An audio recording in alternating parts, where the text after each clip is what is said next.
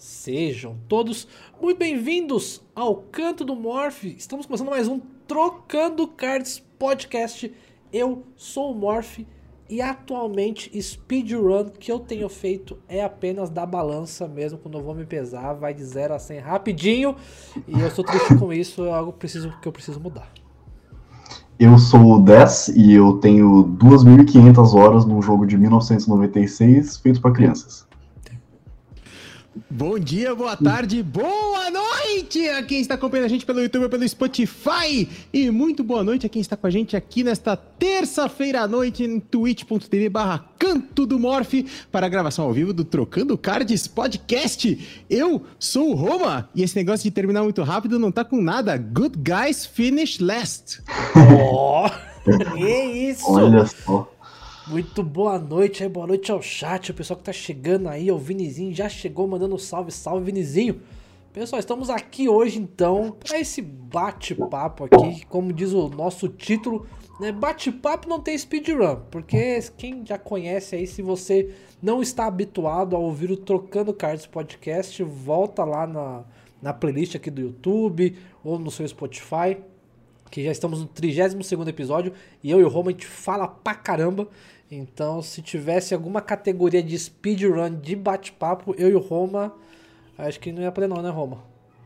Caraca, se a, gente tá, se a gente tá no episódio 32, significa que a gente já faz há mais seis meses já essa bagaça, então? Exatamente. Olha só, parabéns, hein?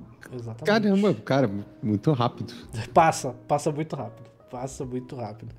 E hoje a gente trouxe o Des, né? Des voador, né? E não é Des voador, é Des voador, então, assim, deixando né, tudo claro. Né, estão aqui nossas redes sociais para você que está nos assistindo aqui na Twitch. Só que eu preciso ligar aqui. Pronto. E agora sim eu vou poder mostrar. Ou não quer mostrar, não sei porquê, mas tudo bem. E... Mas ficará nos links da nossa descrição aqui as nossas redes sociais. E aí, vamos lá então, Roma. Antes da gente começar nosso bate-papo aqui com o Des né? Vamos falar do nosso patrocinador, MyPicards. Bora. MyPicards aí, nosso patrocinador. Lembrando, pessoal, MyPicards, a gente quer trocando cards. MyPicards é uma plataforma de compra e venda de cards e acessórios para card game, onde você tem ali com sua segurança de comprar, pagar para a plataforma, depois liberar o dinheiro. E assim, eu compro minhas coisas na MyPicards, vendo minhas coisas na MyPicards, eu recomendo. E a MyPcards dá uma moral pra gente. Então, se você der sub pra gente, aproveita que agora a sub tá mais barato na Twitch. Né? Então, assim, já tá valendo já. Já tá está valendo. Uhum. Já, já tá, tá 7,99 agora. Então caiu bem pra gente aí. E aí, nesse mês aí, ó, a cada 10 subs no canal, a gente tá sorteando 25 reais em saldo lá na MyPcards. Pra você poder comprar seu boosterzinho de Magic, de Pokémon, de Yu-Gi-Oh! E a MyPcards dá essa moral pra gente. Muito obrigado, MyPcards. E aí, né, temos então nosso querido parceiro Des. Fala aí. Cara, conta aí pra gente, de cara assim, né, se apresenta, né? Quem é você? Por que que você tá aí, ó? O Roma já mandou o sub maroto. Valeu, Roma, tamo junto, irmãozinho. Boa. Vai participar do sorteio. Boa, boa. Já mandou, quero sorteio, vai participar. Conta aí, se apresenta pra gente. Fala um pouco de você, pessoal te conhecer. Cara, eu, eu me apresentaria como, assim, eu, eu nasci como, tipo, jogador interessado em atividades competitivas em jogos de luta, principalmente em 2009 com Street Fighter 4. E desde então eu desenvolvi um, um interesse bem grande em atividades competitivas em geral. Eu joguei tênis de mesa bastante também competitivamente. E aí, de poucos anos pra cá, eu revisitei um grande clássico da minha infância que, uh, mesmo antes de fazer speedrun, era o meu jogo favorito. Pra mim, o melhor jogo de todos os tempos, objetivamente. Não, não, não. Já É, começou falando bobagem. Não, falando só, só fatos, só fatos aqui. Ah, e aí eu revisitei esse clássico e eu percebi que esse meu interesse competitivo tinha um lugar ah, bem próprio, bem perfeitinho ah, em speedruns de Mario. Então eu É. comecei a praticar bastante. Como eu falei, eu tenho 2.500 horas, talvez mais, Caraca. desse jogo. E, honestamente, assim, eu já, já tive bastante contato com jogos muito ah, execucionalmente difíceis, tipo Melee, uh, Celeste, vários fighting games, né? O Nist, Street Fighter, Guilty Gear e tal. E eu acredito firmemente que Mario, se não o mais difícil e profundo em tudo isso, um dos. Então... É, só, só, puxando alguns assuntos aqui em volta do que você falou. Daqui a pouco a gente vai falar dessa bobagem que você falou, que é Mario 64. Mas deixa pra daqui a pouco a gente discutir esse assunto uhum. e, e por que Super Mario World é muito melhor. Nossa senhora, isso falou uma coisa absurda agora. Ó, speedrun de Mario World só segurar pra frente, hein? Falei. Opa! Não, eu, eu, não tô falando qual jogo é melhor de fazer speedrun, eu tô falando do melhor jogo de todos os tempos. Se você ficar falando melhor jogo pra fazer speedrun, eu vou falar Battletoads. Não, a gente, a, é gente, a gente discute, eu te provo errado, não tem problema. Ok, daqui a pouco a gente, daqui a pouco a gente fala disso. Mas é, é engraçado, a gente vai falar um pouco sobre isso, né, durante o programa hoje, sobre como é de. A, o speedrun, na verdade, é uma atividade de execução, né, cara? Muito mais até do que de, de feeling, né? Exatamente. E, aliás, eu acabei de lembrar um outro assunto para pauta, eu não posso, eu vou colocar na minha pauta aqui para não esquecer. Mas é. o, o Melee é uma coisa que eu sempre, eu sempre brinco muito, né? Eu, eu, só por uma rixa saudável, eu gosto de falar mal de Melee, só porque, né? A gente é do Street Fighter e do Mortal Kombat, e aí é, a gente que é do Street Fighter e do Mortal Kombat, a gente gosta de falar mal de, de Melee. Nunca entendi mas, porquê, inclusive, mas continue. É porque não é, jogo, porque não é jogo de luta, é jogo de empurrão. Aham, então, tá aí, ok. É... Mas. É jogo de luta. É eu, eu, sei, eu sei do pessoal que joga Melee, que a parte de execução do Melee ele é muito puxada, né? Então você que tem mais experiência, é, é, é puxadona mesmo, cara, a execução do, do, do, do, do Smash Bros? Então, cara, sendo um representante orgulhoso aqui, tanto da FGC quanto da Smash Community, é, eu posso dizer que Melee é, assim, acho que só comparável a Tekken, uh, eu acho que Melee tem a execução mais profunda e absurda de qualquer fighting game legitimamente, assim. Tipo. Mas, mas por, me, me, sem a gente entrar muito no assunto, só pra eu entender, por quê? Você só pular na cabeça do, do bichinho e empurrar ele pra fora do cenário.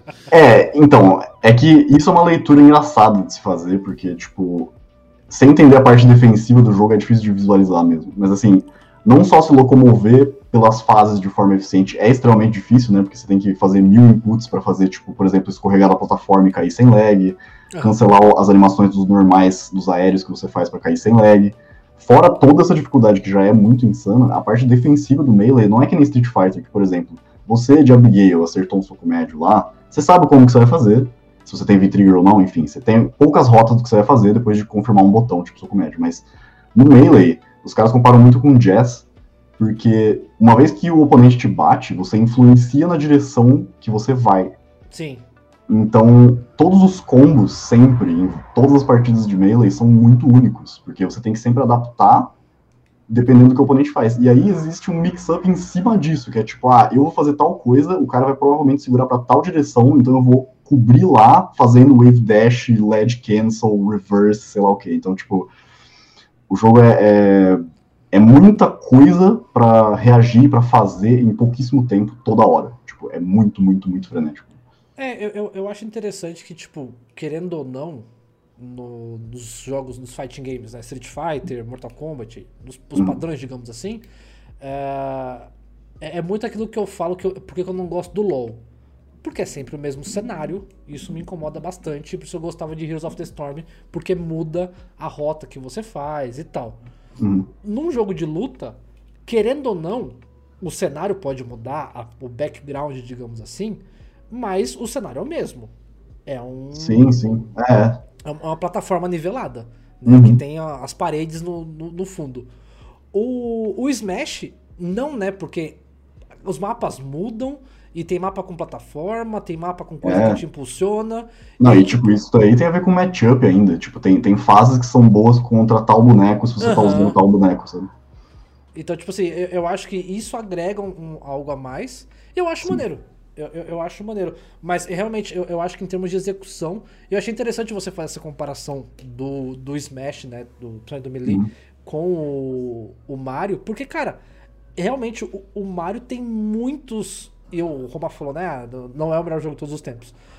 É, eu, sim, eu não sim. sei se é o melhor de todos os tempos, mas eu acho que foi o jogo que, tipo assim, quando foi lançado e quando chegou, cara, é, é, existe um marco pré e depois. Sim. Porque foi absurdo, né? E... Então, mas eu quero chegar justamente nesse ponto. O impacto, aí, histórico, é... o impacto histórico é absolutamente indiscutível em Mario 64. Então, não, eu, eu concordo. Mas olha só. É, e aí eu já vou trazer aqui o primeiro tópico, que é como surgiu, principalmente para você, Des, né? Essa transição entre curtir o jogo Uhum. E de repente zerar ele o mais rápido possível. Porque eu imagino que quando, ele come, quando você jogou pela primeira vez o Mario 64 lá na época, você simplesmente jogava pra curtir o jogo, certo? Não Sim. era Sim, sim. Seu, seu foco jogar pra, pra. E assim, eu vou explicar. Super Mario World é o meu jogo favorito de todos os tempos. Eu amo esse É jogo. um excelente paixão. jogo. Zerei recentemente, É. inclusive, bom jogo. É, é, eu, eu, eu, eu zerava ele, sei lá, uma vez por semana, Sim, quando eu sim. era moleque. Ele é rapidão de zerar. Não, mas, mas por que, que eu zerava uma vez por semana? Porque eu tinha. é, durante muito tempo, depois isso mudou, mas durante muito tempo eu tinha um cartucho de, Mario- de- de Super NES, que era o Ah. Super Mario World. E aí, de sexta-feira, eu alugava cartucho de, de Super NES. Claro. Então, sexta, sábado e domingo, eu jogava o cartucho alugado.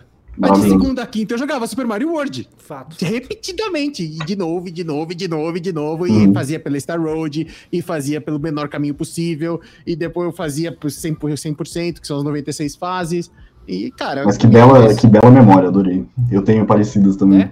Uhum. É, era uma época, cara, gostosa demais, né? Demais, demais. E... Apesar de que eu até já contei aqui, eu era um do- dos raros favorecidos na, na época. Hoje é muito comum o cara ter Xbox e PlayStation porque ele quer jogar os exclusivos. E eu tinha na época o Mega Drive e eu o Super NES, Uau. que era bem raro naquela É, época. isso era bem raro naquela Isso era bem raro, sim. E, é, mas eu também já explico aqui, eu só tinha isso porque minha avó era sacoleira no Paraguai. Então, é, ela Aí, trazia aí. as coisas pra, pra vender e trazia pra mim, eu só pagava o custo, né, Claro. do, do- do bagulho.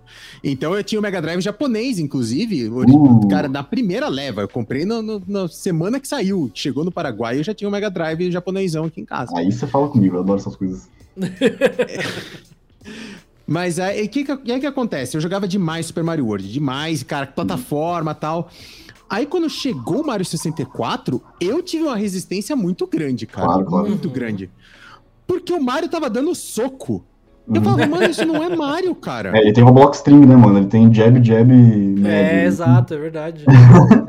Então, cara, e eu, cara, isso pra mim foi uma resistência muito grande. Vo- Vocês não sentiram, não sei se o Morph tinha essa, essa relação antes com o Mario 2D. E, cara, eu- eu- por, por exemplo, no Nintendinho, o jogo que eu mais joguei foi Super Mario 2, que Ah, inclusive é um excelente, dos, excelente dos jogo. Marios menos jogados, né? Sim. Que na verdade nem é Mario, né? É o Doki Doki Panic, mas ok, isso é outra história, não precisamos contar a história inteira do Mario 2 aqui. Readaptado. Mas é. Eu joguei muito Mario 2. Uhum. Depois eu joguei muito Super Mario World no Super NES.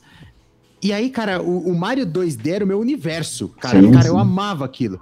Aí foi pro 3D, ok, mudança do 2D pro 3D, legal, pô, tem que se acostumar, temos que entender como é que isso aqui funciona, pá. Mas o, o fato dessa, dessa disrupção dele dar soco pra matar os inimigos, aquilo pra mim foi muito assim, mano, hum, isso não é Mario. Vocês não sentiram isso? Cara, eu tenho que dizer que a minha história com Super Mario World é bem. Tipo, é.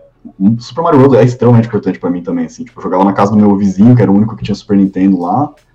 E eu amava. A movimentação daquele jogo era. Eu amava aquela movimentação. Eu adorava o Mario com, com inércia. Eu adorava o Mario pesado, o Mario que se você segurar o botão de correr no Sim. lugar errado você morre. Tipo, eu, eu amava isso. E. O, Su- o Super Mario 3 já tinha isso um pouco, mas ele era mais Já, levinho já. mesmo, né? É, o- esse, esse peso realmente só veio no World. né? O, o Mario World, tipo, ele é um Mario de, de chumbo, assim, que nem. O, o do primeiro, o Super Mario Bros. também, tipo, o Mario de chumbo lá. Uhum. É, mas assim, quando o Mario 64 lançou, o, o que me chamou muito a atenção desse jogo é uma coisa que é muito difícil de se fazer, talvez até impossível em, em 2D, pelo menos para platformer assim, é a sensação de que eu não tenho urgência para fazer nada. Então, tipo, quando você começa o jogo, o jogo não tem trilha sonora, né? É só você ali no, no, no campinho ali antes do castelo, Sim. O som do vento, dos pássaros, da cachoeira. E, tipo, um dos primeiros platformers 3D da história, né? E o primeiro a ter controle de câmera 3D. Uhum. Então, quando eu, quando eu coloquei a mão naquilo, não tinha uma música pra me empurrar pra frente, não tinha um timer pra me empurrar pra frente. E era a primeira vez que eu tava mexendo um boneco 3D no espaço 3D dessa forma. Eu senti muita liberdade. Então, tipo, ah, então se eu for nessa ladeira aqui, eu posso, tipo, escorregar com a bunda, fazer double jump, triple jump, dar o wall kick nessa parede, subir, Uhum. tipo, tudo isso era uma coisa que é, é um jeito muito diferente de jogar Mario. Por isso a resistência também, né? Tipo, quando você joga Super Mario World, você quer fazer a fase bem, né? Tipo, você segura pra frente, você não perde muito tempo em nada, você comba, pular na cabeça dos bichinhos e tal. Quer aproveitar o é- momento, né? É, que, que é, tipo, satisfatório do seu próprio jeito. Mas Mario 64 tem uma. A mesma coisa que eu falei do Jazz, pra mim, do Melee, que é tipo. Tem essa coisa que tem mil opções sempre, sabe? Uhum. Tipo. E isso, isso para mim é a poesia do jogo, assim. A movimentação do jogo, honestamente, pra mim, não tem nenhum Mario, mesmo Odyssey, que tem movimentação melhor do que Mario 64. Pelo menos jogado da forma mais Uhum. robusta, assim. Então, mas ok, ho- hoje já tá uma coisa bem consolidada, porque eu amei Mario Odyssey, é, eu gosto muito de Super Mario 3D World, 3D Land, Uhum. é, eu, eu já, eu já aceito bem o Mario 3D. Mas na época, você não concorda comigo que podia ser o Mario, podia ser o, o Banjo, podia ser qualquer cara ali, porque aquilo não era Mario? Cara, eu. Não sei, velho. Discordo. Eu, eu, eu, disc- eu discordo também. Eu acho que o Mario naquele Mas espaço. não pensem com a cabeça de hoje que tá bem estabelecido Sim, o Mario sim. em 3D. Mas, tipo- naquela época. Não, então. É. Mas, tipo assim, peraí, só aproveitar, manda aqui, o- aproveitar o embalo, eu quero mandar um salve pro Cavale, que mandou 5 bits, valeu Cavale, tamo junto. E o Nossa. Bombstar mandou aqui, né, boa noite, Morph e Roma. E esse grande cara que também sou muito fã, Afonso Padilha. Né, então tá muito parecido aí o nosso amigo, o Des, pra quem conhece, é o comediante, aí que não... Afonso. Padilha. Pior que eu não conheço, velho. Vou É, procurar mas depois. Procura no YouTube aí que tá, tá bem parecido. Mas o. Cara, sobre essa questão, né? Primeiro, de ach- ter um bloqueio. Mano, eu acho assim, Mario. O, o Super Mario World foi o primeiro jogo que eu tive de videogame. Uhum. Porque o meu primeiro videogame foi o Super Nintendo, que eu ganhei com 7 anos. Ele veio com o Super Mario World. Ah, que bonitinho, você tinha 7 É, anos e já tinha- o Super Nintendo. Mas o. E, cara, isso pra mim foi tipo. É, é muito marcante. E eu. Meus amigos tinham Mega Drive, meus amigos tinham Master System. E aí, tipo, eu ia na casa do pessoal, aí, tipo, você ia jogar Sonic, você ia jogar os jogos do Master, Alex Kidd e tal. Eu ficava assim, nossa, mano, mas. Mas, tipo, Mario é tão mais legal. O Mario é só muito melhor, sim. É só muito melhor que tudo. Sim. Sabe? Como ah, não, mas a- aqui Ah, tem ah, na- a- a- a- meu, coraçãozinho balançou com o Sonic, mano. Genesis Dust. Quem pegou essa época, mano? Não, mas eu Cara, jo- eu joguei. Ele, ele era, ele era muito, muito louco perto do, do, do que a Nintendo oferecia, assim. Sim, Mas ok, é- segue. Sim, mas eu, eu achava que, tipo assim, eu, eu via, tipo, o jogo inteiro como um jogo melhor. Sabe? Eu falava assim, cara, é, é muito melhor. E tanto que, meu, eu particularmente tenho um jogo do Switch que eu me seguro pra comprar, porque eu não sei se eu vou jogar, mas que eu tenho muito sentimento de que toda vez que eu fosse jogar eu tenho muita nostalgia, que é o Mario Maker. Né? Ah, é muito bom, muito bom. Ah, é muito bom. É muito é Então, muito bom. E eu fico me É segurando muito- É muito bom. É Esse é maravilhoso. muito bom. É justamente por conta dois. dessa questão do 2D e tal. Eu acho muito animal. Mas. É, não, não é só isso, só, só fazendo um comentário rápido sobre esse, o Mario Maker e por que eu incentivo você a comprar, é o Mario Infinito, mano. Porque Sim. você, É, ah, sim. você, você nunca vai parar de ter o que jogar, porque a, a comunidade posta fase todo dia e, mano, é, é o Mario Infinito. Esse jogo é foda Sim. demais. Mas assim, o que pra mim, quando chegou o 64, foi tipo assim, um divisor de águas. E por que que eu acho que tinha que ser o Mario? Foi porque, tipo, a Nintendo chegou e falou assim: a gente vai tirar o Mario daqui e vai colocar aqui.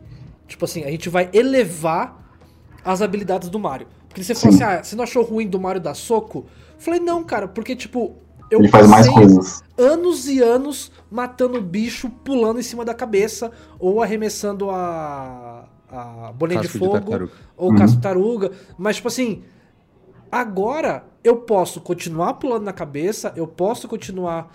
é, Mas, tipo, pô, tem inimigo que é melhor eu dar uma porrada do que eu pular na cabeça. Né? É, então, eu- tipo eu- assim, deu mais formas pro Mario. E eu falei, cara, isso é muito maneiro, sabe? Tipo, o jogo que cresceu comigo tá evoluindo. Eu, É, eu senti muito isso, saca? Eu, eu acho exatamente isso também. E, e, assim, é, sobre a questão. É engraçado, eu nunca tinha ouvido essa questão de, tipo, poderia ter sido qualquer personagem ao invés do Mario ali. E é engraçado pensar, porque eu acho que o Mario, na verdade, é o único que pode fazer esse papel. Tipo, o, o fato de que o, o castelo. Tipo, primeiro que Mario 64 meio que inventou, o- ou pelo menos junto com alguns, inventou o conceito de overworld, né, em jogos, que é tipo, você tem uma área com fases que você entra, você sempre volta pra isso, isso é tipo absolutamente revolucionário em game design. E, e eu acho que o, o castelo da Peach e as pinturas são perfeitas. Tipo, não é a mesma coisa que ter, tipo, o Crash e ele entra num portal, sabe? Tipo, essa, essa, essa coerência estética de Castelo da Peach, com a trilha sonora, Ah, ambiente, os quadros e, tipo, o fato de que, assim, o Mario 2D antes, você estava acostumado a pegar a pena para voar, a pegar a, a plantinha para fazer fireball, e aí no Mario 64 é justamente o que você falou de elevar as capacidades do Mario, é tipo, agora tem um chapéu que ele fica invisível e atravessa coisas, agora tem um chapéu que ele voa, agora tem um chapéu que ele fica de metal e afunda e não precisa se preocupar com gravidade, sabe, tipo, Uhum. é, eu acho que o Mario encaixou perfeito nesse espaço. Tipo, claro que assim, poderia ter sido outro personagem, sim, mas foi a Nintendo que fez. E qual outra opção a Nintendo tinha a não ser colocar o Mario? Tipo, quem mais seria, tá ligado? Não ia ser É, Donkey Kong, Até não ia é ser mais o Link, safe. tá ligado? É mais safe. Vo- Você lançar um jogo com o Não, seu é, não, personagem é, é, principal. é, exato, te eles garante, fizeram né? pra puxar venda, né? Eles fizeram pra puxar venda. É, mas- se, mas eu acho se que- lançasse com o Zezinho, eh, ninguém ia comprar. Sim, Ah, você- óbvio, esse negócio 3D esquisito. Não, Então, eu, mas- eu concordo 100% que tem uma, uma decisão, tipo, porra, vamos fazer o Mario porque o Mario é o carro-chefe. Sim. Mas eu também acho que o Mario é o único que pode ficar dando triple jump, wall kick, gritando Yahoo por aí, fazer sentido. Não, eu, eu, eu até acho que, tipo, por mais que fossem outras ações semelhantes, eu acho que a grande questão, não só por atrair venda, por ser o, o flag da, da empresa, mas assim, é. Se fosse, por exemplo, o, digamos, sei lá, o Diddy Kong ou Donkey Kong, seria legal? Seria. Só que não daria a segurança para que as demais empresas, os demais estúdios virassem e falassem assim: hum, olha aí, ó. É nesse caminho que a gente tem que andar agora. Uhum. É, Porque eu o acho Mario que puxou isso, sabe? foi, foi uma afirmação. A Nintendo falou, tipo, ó, a gente vai pegar o nosso principal carro-chefe aqui, o bagulho que mais tem impacto comercial, Aham. e a gente, e a gente vai fazer um, to- um troço totalmente novo que nunca ninguém viu nesse console, que nunca ninguém viu, Sim. com esse, con- com esse controle Maluco. bizarraço, com esse controle, inclusive, que tá aqui, com esse controle bizarraço, que Sim. é horroroso, e, tipo, é isso, né? Eu, eu acho que o Mario foi a escolha do tipo, ó, a gente vai apostar todas as fichas nesse carro-chefe aqui, vambora, e rolou, né? Deu bem certo. Deu, deu bem certo. Tá, é, é, eu concordo que é, en- entendia o, ponto de vocês e, e acho válido de você estar evoluindo, porque na verdade é um conceito que a gente viu acontecendo, agora a gente já viu acontecendo geração após geração, né? Então, tipo Uhum. assim, a cada, a cada nova geração de consoles eles lançam um Mario com alguma novidade, sabe? Com Sim, exato, diferente. exato, exato. Mas na época, pra mim, foi muito. Ai, ah, que, que raiva. Tanto que eu não tive, tanto que eu não tive um Nintendo 64. Uhum. É, na, na- na, geração Nintendo 64, minha, meus pais já tinham falado assim: vai lá, filhão, você já trabalha. Se pode vira. comprar o seu próprio console. Aham. E aí, com o meu dinheiro, que foi, eu já contei isso aqui também, foi o primeiro console que eu comprei com o meu dinheiro, eu comprei um PlayStation 1. Que, é um, que é um console absurdo, inclusive. Sim. É, então, mas, é, é- mas eu- a decisão foi principalmente por causa do preço dos jogos, né? Aham, que sim, era. claro, claro. É, Nintendo sempre 10 fez problema. três. Sim. Não, Exato. é, não, mas é, veja só, era 10 reais 3, porque se você fosse comprar no, no preço original, É era tão caro quanto. É verdade, é verdade. Mas o PlayStation aqui mais. no Brasil. Se pá até mais, porque mais. na época não tinha representação da Sony, os discos pretos eram todos importados, porque quem não sabe, o disco do Não, PlayStation o original era Eu ti- preto. Uhum. Eu tinha um, que é o de, o de demo que vinha junto Tinha com o que veio com o demo, né? É. E... Era o meu único CD original do PlayStation, pretinho. embaixo. Mas É, o... e a Nintendo na época tinha gradiente, né? Então, teoricamente, era até original pro original. Acho que não era mais a Gradiente, né? A Gradiente foi até o, o Super NES, acho que já tinha tocado pra Playtronic no, no Nintendo 64, se eu não me engano. Eu acho Mas sim. que sim, eu acho que sim. Mas tinha. Não, a, a Gradiente veio primeiro, por causa do Phantom System, né? Pode crer, A Gradiente fez, fez o Phantom System, aí depois É a, a Nintendo falou assim: tá, você quer, me, você quer me fuder, né? Você quer ficar lançando console pirata meu? Então vamos, vamos lançar o original aí, filhão? Sim. E aí o Nintendo 64 acho que saiu pela Gradiente, e acho que ainda no Nintendo 64 acho que já trocou pra Playtronic. não, no- não, no Super NES é, é pela Gradiente, né? E eu acho que ainda no Nintendo, no, no Super NES já trocou pra Playtronic, e aí depois a- Hum. eu acho que o Nintendo 64 já era só da Playtronic. Já. É, Ah, só, eu, eu quero só ressaltar um comentário aqui que o Vinizinho fez, que Uhum. é, é, se fosse o Mineirinho, era o, ia flopar, cara. Mineirinha Não, não foi o. Vinicius, desculpa, foi, foi o Cavalli que trouxe essa belíssima lembrança do Mineirinha de Ventures. Mineirinha Adventures. Que é inclusive um jogo que rola no, no EGDQ todo É, ano, né? Eu ia falar isso. É, é um jogo popular de speedrun até esse aí. Ah, é? Sim.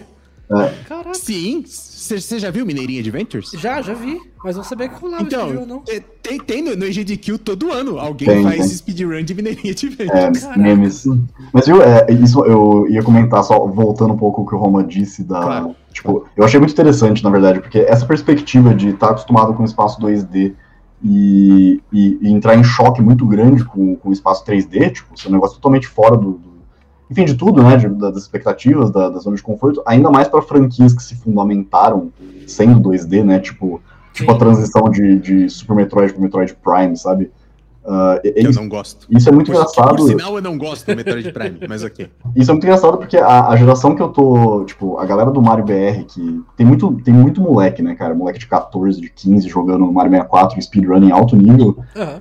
E é muito engraçado porque essa experiência de, tipo, sentir a transição do 2D pro 3D e se sentir alienado ali é completamente. Eles só não conhecem essa. Tipo, eles nunca pensaram nisso, porque não é uma questão pra eles. Então é, é muito engraçado ver que o, o, o que Mario 64 significa o pra que a esses gente- caras é muito O diferente. que a gente tinha de, de um pouco de 3D, sei lá, era contra nas fases que era de costa, sabe? Era, Sim. assim, era muito. É, tanto que eu lembro de, tipo, quando eu ganhei o, o Mario 64, e tipo assim, eu vi amigo meu falou assim: ah, não, mas no PlayStation a gente tem o Crash, que já é 3D. Aham. Eu Sem falei, controle é, de não- câmera, sem controle de não- câmera, jogo inferior, jogo inferior, obrigado. Aí eu falei: ah, não, não conheço, né? Deixa eu quero ir jogar.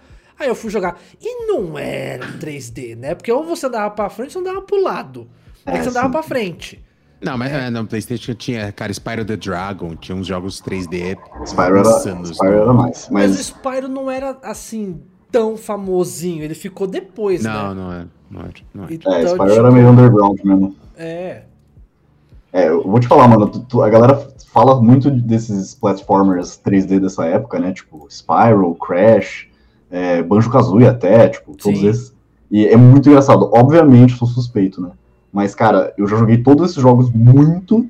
Cara, nenhum chega perto de Mario 64, sinceramente. Sinceramente, a, a movimentação de todos esses tá faltando alguma coisa e Mario tem tudo, velho. É surreal de ver. É, eu, eu, eu acho muito fluido o Mario mesmo. Cara, muito mas, mas, assim, só, só- só tratando só mais um pouquinho desse assunto do 2D versus 3D, Aham. é, por exemplo, eu gosto muito mais de Zelda Link to the Past do que o Ocarina of Time. Muito mais. Isso é uma, uma, uma opinião não muito comum, né? Então, mas, mas por exemplo, eu acho o controle de 3D do Ocarina of Time nojento. Sim, é horrível. Isso, isso todo mundo que assiste minha stream sabe, eu falo sempre. Controlar o Link no Ocarina of Time atualmente é horroroso, velho. Não, e tem até aquelas fases, cara, que você tem que saber andar numa viga minúscula, assim, é Uhum. impossível. É horrível. é impossível no, no, no Ocarina of Time. Sim, é Eu Eu gosto morro em muito mais Viga até no Breath of the Wild. Na- nas lives de Breath of the Wild, na- no comecinho você tem que atravessar uma, Ah, é uma árvore que você, você quebra. E aí eu falei, ah, quieto, só atravessar a árvore, caí. Aí eu falei, não, não, vamos lá, devagar, aí focando, falando com a live, caí de novo. Falei, então, pessoal, chegamos no primeiro boss aqui do Breath of the Wild, a gente tem um tronco para passar. Mano, E- pior que isso é uma coisa que ficou muito triste. que Todos os controles modernos não tem, não tem notch, que são aqueles ângulozinhos pra você encostar o analógico, tá ligado? É, o, é o- é o restritor, o restritor do, É, mano, não tem. Tipo, parou no GameCube, os caras não, não quiseram mais fazer. Notch é maravilhoso, Nintendo. Por favor, faça notch de novo. É só muito melhor. E até o Cavalho tá trazendo uma coisa aqui, né? Que realmente era um impacto, né? Que o Mario 64 os gráficos eram pior do que Donkey Kong. Mas é porque Donkey Kong é um esculacho, né, cara? Sim. E, e era pré-renderizado, era outro papo. É, então, eu, tinha, eu- tinha que usar o Expansion Pack, né? Tinha. sim, mas, eu vou falar, Não, mano. não, mas o Donkey Kong do Super NES, provavelmente ele tá falando, né? Que já Ah, era, sim, cara, sim. um gráfico inacreditável Ah, tá.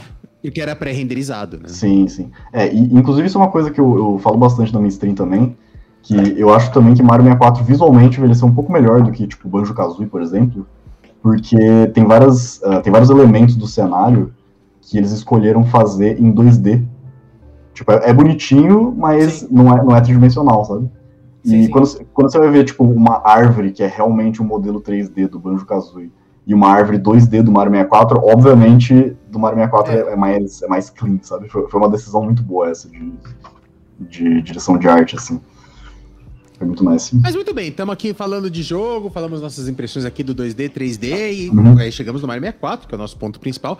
Mas desde na época você não jogava ele como speedrun, você jogava para curtir. Zerou já na época, zerava direto que nem se fazia com o Super Mario World, como é que era? Cara, eu comecei a jogar Mario 64 muito, muito novo, sei lá quantos anos eu tinha, sei lá, oito, não sei. Mas uh, eu zerei com meu primo Uh, não vou mentir que a gente deu uma olhada na Nintendo World da época para pegar umas Opa, estrelas lá. Sim. Não, mas lógico. Não vou mentir. Isso aí era, isso era de lei. Mas eu zerei, eu zerei assim, é, porque o Mario você, pode pegar 70 estrelas e zerar o jogo, né? Você não precisa pegar Sim. a 120 pra terminar.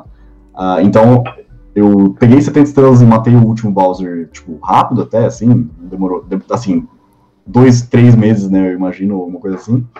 Mas para pegar 120 estrelas, cara, foi uma jornada de muitos anos aí, eu só só uma vez sentei com meu primo e falei, tá bom, mano, a gente tá com 115 estrelas, vamos pegar as últimas 5, a gente pega Nintendo Road, a gente pega lá. Beleza. Aí eu terminei e, cara, depois de terminar, pegar 120 e tal, eu continuei jogando bastante ainda, tipo... Esse é um jogo que eu, eu tinha muitas horas, mesmo antes de começar a... Mesmo antes de saber que speedrun era uma coisa, né? Eu descobri bem depois isso.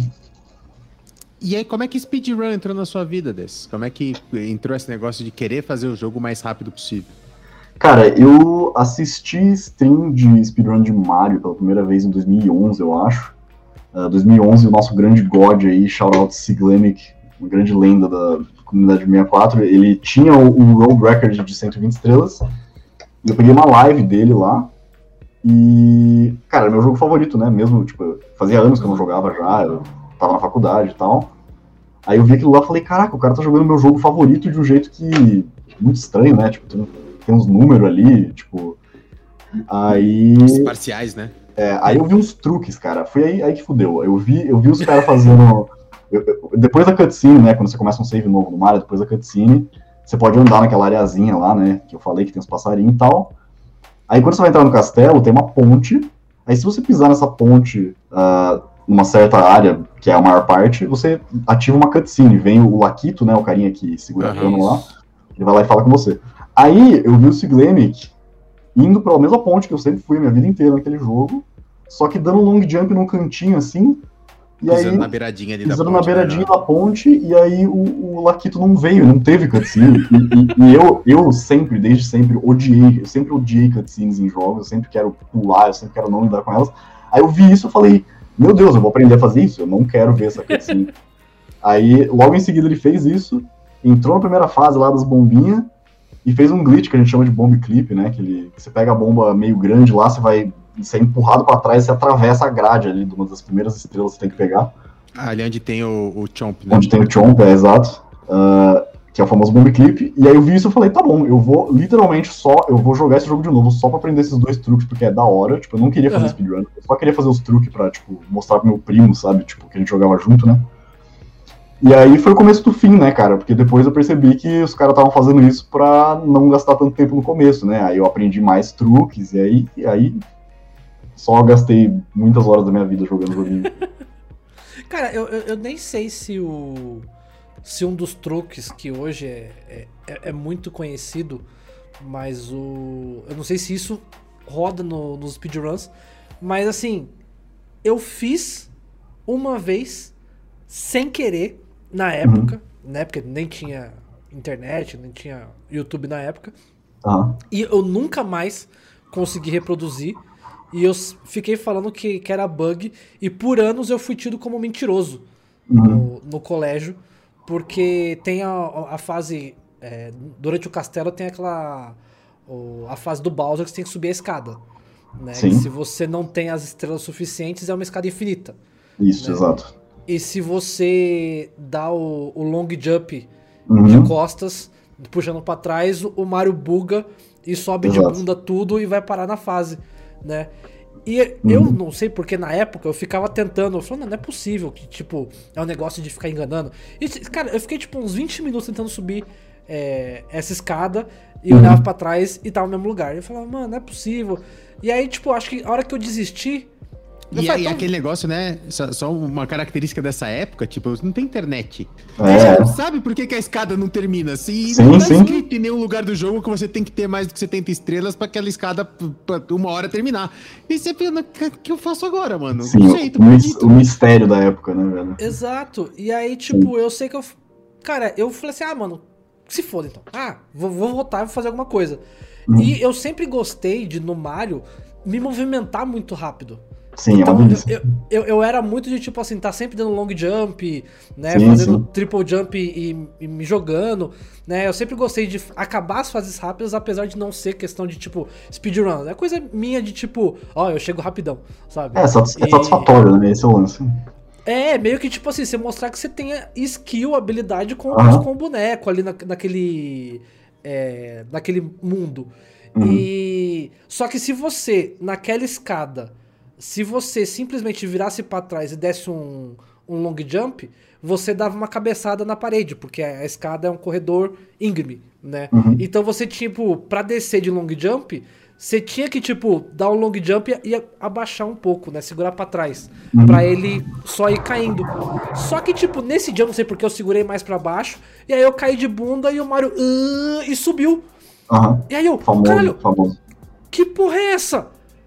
Sabe, tipo, eu não sabia, eu era moleque e não filmei, sabe? Não... E eu falei, Sim, sim. caralho. Eu fui contando na escola e os moleques, não, não, isso não existe. Tipo, o pessoal me botou de mentiroso. Né?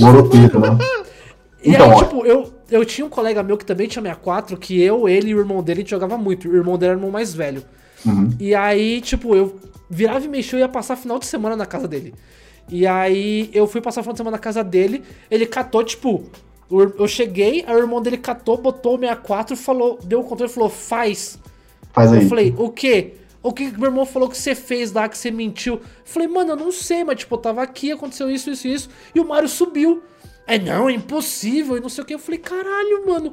E tipo, anos depois, anos, eu fui ver o negócio, porque daí apareceu em vídeo e não sei o Sim. que, e eu, caramba, velho. E, É, cara, era famoso. ridículo. Cara, o famoso BLJ, né, velho? O Backwards Long Jump. É, isso daí é engraçado, velho, porque rolou uma coisa meio espírito de época, assim, com o BLJ. Porque, tipo, teve vários lugares diferentes do mundo que meio que ao mesmo tempo umas crianças que ficavam horas jogando Mario por nenhum motivo e percebeu que Uhum. a escada era infinita, ficavam testando umas coisas, né? Então, tipo, Sim.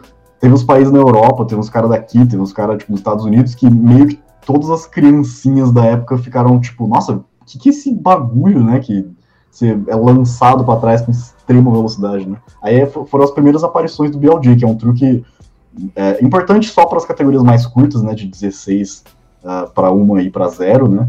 Uh, 120, 120 e 70 não usa isso, porque quando você chega lá a escada tá normal, né?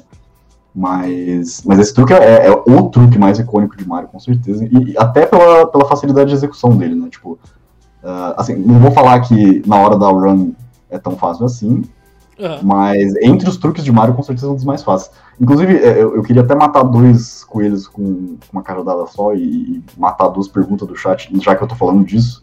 Sim. ah, que é. O, não demora muito pra aprender BLJ, BLJ é bem tranquilo, tipo. Assim, qu- quando eu falo bem tranquilo, é, você não vai acertar rapidaço toda vez, Aham.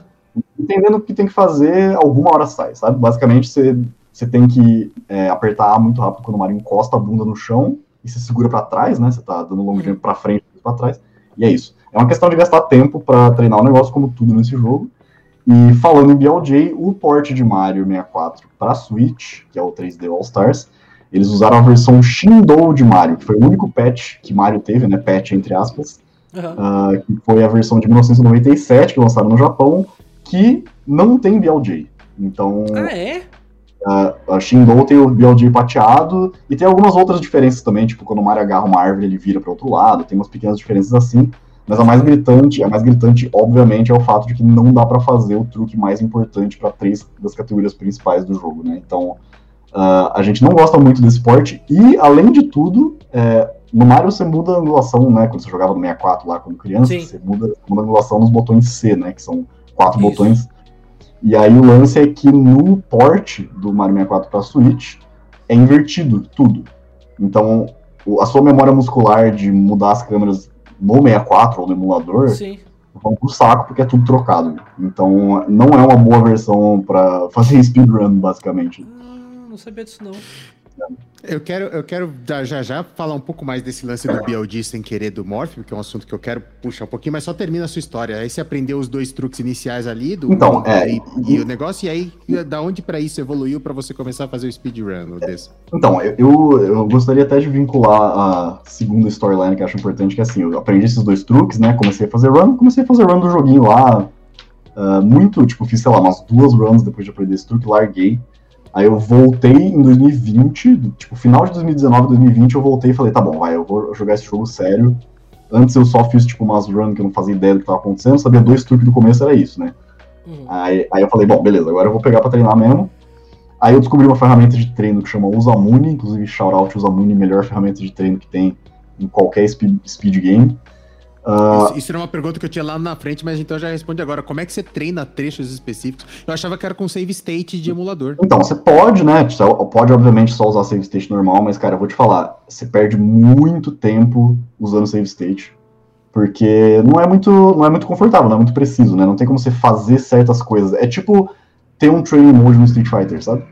Você pode simular situações, você pode fazer save states melhores, você pode é, colocar para aparecer na tela qual a velocidade do Mario, qual frame você deu o wall kick, é, exatamente qual, qual tempo você fez pegando tal estrela. É, é focado para speedrun, então, não é tipo é. uma gambiarra de, de, de, de emulador. É focado pra speedrun. Não, é, é, um hack, é um hack que inclusive usam no console mesmo. Tem, a galera usa um cartucho lá, uh, tipo, tipo Game Shark, assim, tá ligado? Sim, sim, sim.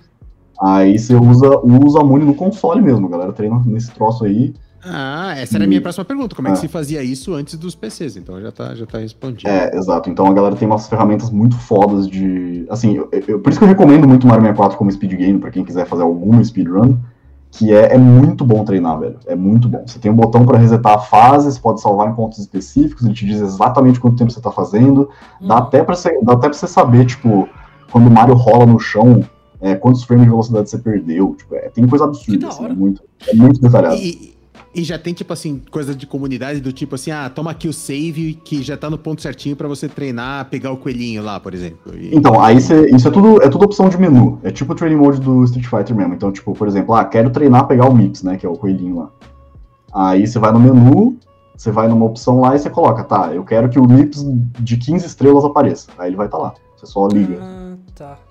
Então é, é, muito bom esse. Então, aí quando eu descobri essa ferramenta de treino, como vocês podem ter percebido, é uma ferramenta de treino muito completa, né? Então, tipo, eu dei um level up bem grande, bem rápido no jogo. E aí eu comecei, eh, eu conheci um amigo meu lá que gostava muito de jogar Pokémon competitivo, Smash competitivo. E aí eu apelei pro lado competitivo dele e falei, ó, oh, mano, Mario competitivamente é muito da hora, né? Ele começou a jogar também. Aí eu descobri uns dinossauros que ainda existiam no Mario 64, os caras que tem PB de tipo 7 anos de, de, idade e tal. E aí eu fiz um contato aí com um desses dinossauros aí, que é o Spec. E junto com o Spec a gente fez um Discord de Mario 64, isso em 2020. E, cara, esse Discord tá com, tipo, mais de 100 pessoas agora, tipo, muito runner novo, tipo, galera que nem era nascida quando o Mario 64 apareceu. Que maneiro. Então, tipo, a minha jornada de Mario é, começou como, tipo, eu querendo ser rápido, rápido no meu jogo favorito, né? Tipo, querer fazer os truques uhum. e tal. Mas, atualmente, o meu foco, tipo, ele, ele, foi se transformando e agora é totalmente muito mais é, constituição de comunidade, assim, tipo, fazer, fazer eventos, fazer, fazer campeonato. coach de... Então, coach de... Coach de Mario, né? Tipo, até, tipo, eu gosto muito de quando aparecem os novatos no canal para explicar as coisas, tipo... Então, o, o, meu foco não é. Tipo, obviamente eu ainda jogo Mario, né? Ainda tento bater os PB e tal. Mas o, a minha atenção tá só, quase inteira voltada galera, pra comunidade. Galera que eventualmente tá ouvindo e não sabe o que é PB, é o Personal Best. Personal Best. É o melhor tempo do, no, no, é, no jogo. Inclusive, deixa eu te perguntar. No Mario 64, quais hum. são as categorias de speedrun que tem? E qual ah, então, é, é, é, o seguinte, Mario 64 é um dos speed games mais populares da história, né? Então ele tem um monte de categoria. Hum. Mas assim, a gente gosta de falar que é, existem as categorias memes, né? Entre aspas, que são categorias que são, tipo, coisas muito específicas. Por exemplo, existe uma categoria que é ler todas as placas do jogo. Ou tipo. Nossa. É, ou tipo, pe pegar, ou tipo, pegar 100 vidas não repetidas no game inteiro. Umas coisas assim. Tudo isso aí é, mi isso é meme category. Sim, aonde, sim. aonde a, ver, a verdadeira carne do negócio tá, onde tá, tipo, a gameplay mais difícil, precisa e absurda do mundo, tá nas principais categorias, que são 120, que é o nosso 100%, né? Uhum. Uh, aí 70 estrelas que seria o nosso no major glitches, assim, apesar de que não é lá tão verdade essa frase, é meio que tipo o jogo zerado como ele foi feito para ser zerado. Aí tem 16 estrelas, que é uma categoria agora meio, uh, meio legacy, assim, tipo, ela não tem um motivo super lógico para existir, mas ela existe porque a gameplay é da hora. E aí tem uma estrela e zero estrelas, que são os verdadeiros N%, né, de terminar o jogo o mais rápido possível. E Que são as daí- categorias mais competitivas que tem essas cinco aí. A, a 0, 1 e 16 são as três com glitch, né? Tipo assim, total. Sim, sim. São, Não, mas, são 3 mas N%. todas têm algum glitch, né? Todas têm algum tipo É, de glitch. Tem, mas o, a, a diferença é a seguinte: é, major glitches são. é, assim, o 70 e 120 é no major. Assim, na verdade, só 70 Aham. é no major glitches, né? Então, tipo, por exemplo, eu tô fazendo agora uma rota em 16, que a primeira coisa que você faz é um truque absurdo lá, que chama LBLJ, que você entra com zero estrelas no Bowser 1. Nossa. E isso é um major glitch, né, mano? Você entra no bagulho com zero estrelas, é absurdo. Aham. Então, essa, essa é meio que a diferença, assim. 70 é o no major glitches e as categorias curtas são totalmente no crack, assim, de... Enfim, você atravessa a parede, faz tudo que você puder pra só chegar no final. Então, mas olha só, é, o Morph puxou esse assunto de categorias. Uhum. É, uma categoria que eu gosto, e aí não falando de Mario 64, eu acompanho o ADDQ todo ano, eu sou um cara apaixonado por speedrun, amo speedrun de todos os jogos, de todos os tipos. Mas uma categoria que eu gosto muito e que ela praticamente não existe em jogo nenhum é a No Glitches. Eu acho muito foda o cara realmente jogar assim, sem quebrar o jogo, o cara fazer o mais rápido possível. É que eu sei que, ta- talvez já respondendo a minha própria pergunta, mas eu quero saber de você. Acaba nunca sendo tão rápido, né? Você fazer no glitches. Porque é- é- não tem muito da onde você inventar, né? Então, é por isso que a, a no glitches não é famosa em quase nenhum jogo. Cara, eu vou te falar que, o, como competidor, o meu primeiro instinto, é isso aí que você falou, é assim: é, speedrunner tá querendo ir rápido, o mais rápido possível sempre. Então, tipo, se eu tenho duas alternativas, uma que é seguir o caminho normal do jogo sem quebrar ele, e a outra que é quebrando ele e me salvar 10 segundos, eu não ligo muito pra. Tipo, basicamente assim, a, a, a vontade de otimizar as coisas meio que atropela essa coisa de, tipo, não quebrar o jogo, sabe? Uhum. Inclusive, tipo, eu, eu posso dizer que parte da cultura speedrun é, tipo, ter orgulho em conseguir ter habilidade o suficiente pra, tipo, torcer os jogos virado avesso, tipo, jogar Ah, pra outra sim. dimensão. É, a expressão, tipo, destruir o game é, é algo que tem muito, tipo, tem muito fogo competitivo nisso, sabe? Então, tipo assim, é, as categorias que não são, que, tipo, não tem nenhum glitch, eu acho que elas só são, tipo, realmente valorosas, assim, se for uma coisa que tem uma gameplay profunda, né? É basicamente isso que a gente busca. Tipo, se, ah, se você, numa sessão de um jogo X, escolher não fazer tal truque, dependendo de qual jogo for, dependendo de qual sessão for, isso deixa a gameplay muito menos profunda e muito menos desafiadora. Então, tipo assim, eu posso entrar na primeira fase do, do, do Bowser lá com a estrela, com o número de estrelas que os caras queriam. Eu posso. Inclusive, existe uma rota pra isso, que é no LBLJ. Eu vou lá, eu pego as oito estrelas antes, e aí eu vou pro Dark Road. Mas se eu quero realmente, tipo, bater um road record, eu vou arremessar o jogo pra, pra estratosfera, sabe? Tipo, a gente quer ver o bagulho pegar fogo mesmo pra pegar o melhor tempo possível. Ah, não, sim, sim, não, sim, pra você fazer o, o- melhor tempo possível em 70 instantes, sim. tanto que tem, tem jogos que tem específico a categoria no glitches, e aí, É, beleza, é o, é o cara, tipo assim, Celeste tem no glitches, e cara, é, é lindo você É, pegar uma, absurdo. speedrun de Celeste no glitches, tá É, ligado? Sim, é muito sick mesmo. Celeste, inclusive, é, é um dos jogos que eu mais respeito em, speed, em speedrun, assim, porque. E isso é uma coisa também, Roma, que, que é interessante que você tenha dito isso, Celeste especificamente, porque Celeste é um exemplo de um jogo que dá pra ser insanamente profundo mesmo sem os glitches, sabe? O, o- lance, sim, o lance não, dos é lindo, glitches. cara. A, a, a run glitchless de, de Celeste é maravilhosa. maravilhosa. É muito bonito. E ela é maravilhosa, assim, porque, assim, é, falando aí em defesa dos meus corredores aí, Problem, Drake, é, os truques, tem, tipo, tem alguns truques específicos de Celeste que são muito frustrantes, muito, meio injustos até, que, tipo, você tem literalmente um pixel pra acertar. E, tipo, legal, vai, extremamente desafiador e tal, só que, tipo, faz sentido uma porção de runners olhar para isso e falar, ah, não, eu quero jogar outra categoria, não quero, tipo, perder minha run inteira porque eu errei o pixel ali, foda-se. É, Então, eu ia falar isso do, isso. do, do Zelda, né? Porque o Breath of the Wild, que é um jogo que eu tenho jogado em live recentemente, que eu Uhum. adoro, né? O jogo é maravilhoso. E, e aí eu me deparei, obviamente, com momentos do jogo em que eu precisava ali dar uma farmada. E, e aí fui atrás de informação, tipo assim, ah, o que eu devo fazer, qual, qual é a melhor receita pra farmar e tal. E aí comecei a me deparar com um vídeo de speedruns. Eu falei, ah, interessante. Até que eu me deparo com um vídeo lá, World Record 22 minutos. É eu insano. falei, irmão, eu tenho mais de 40 horas e não cheguei no Ganon. Como é, É. que o filho da mãe em 22 minutos me derrotou? Aí tem com, com amigos, é categoria com amigos, sem amigo, é uma loucura. Isso. E aí, tipo, você vê o, o cara tentando e, cara, literalmente é isso que você falou. São uma série de momentos em que ele precisa fazer aquele salto que joga o Link absolutamente voando. E aí, Sim. tipo, ele tem que Uhum. acertar um pixel específico. E aí, às vezes, o cara tá, tipo, sei lá, 15 minutos de run. E aí o cara vai, ele erra o pixel, acabou. É, Dropou, É, dro- reset. dropou perdeu. É, reset. Exato, exato. É, mas assim, es- essa parte dos glitches, ok, eu entendo, por exemplo, você fazer o bomb glitch é legal, é, até al- alguns ali, até do Mario 64, que depois a gente pode falar um pouco deles, eu já não curto muito, mas eu, eu não lembro se no Mario 64 alguma das rotas tem isso, mas em outros jogos tem, por exemplo, alguns jogos que você faz glitch de clipping, né, que é você atravessar a parede, É, Mario 64 tá cheio disso. não, mas, e aí, mas aí você cai num, num pedaço que, tipo, não tem nada programado. Ah, é out, out of bounds, né? É, então, É. e aí, tipo assim, às vezes até a câmera não tá nem mostrando o Mario, aí passa, sei lá, três minutos, sabe? Só, só você escutando barulho de pulo.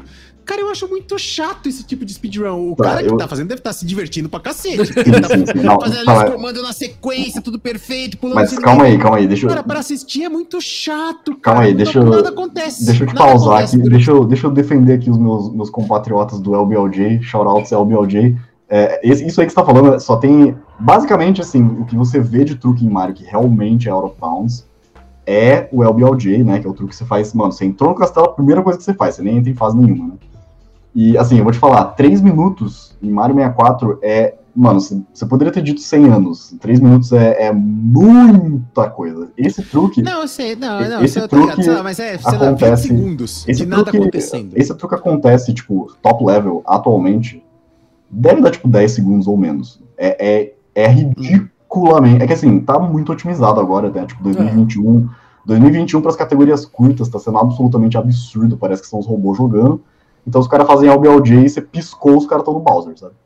Ah, então, assim, esse truque é muito. Ele é muito divisor de águas mesmo, cara. Tipo, o- o- essa. Tipo, isso que o Roma sente em relação ao LBLJ não é só pro espectador, não. Tipo, eu demorei demais para começar a fazer essa rota, né? Eu sempre fiz a rota sem o, esse grande truque no começo, né? Que é o no LBLJ. E fui ganhando, tipo, tem um milhão de PB lá nessa, nessa rota, né? Eu gosto muito dessa rota. Ah, então o LBLJ é um divisor de águas para os runners também, porque como, como é um truque que. Tudo bem, vai, se você é top level, melhorzinho, não é um truque tão difícil assim. Mas se você é tipo mid-level para baixo, ah, esse truque é realmente absurdo, porque se você erra ele, tipo, feio assim, é reset.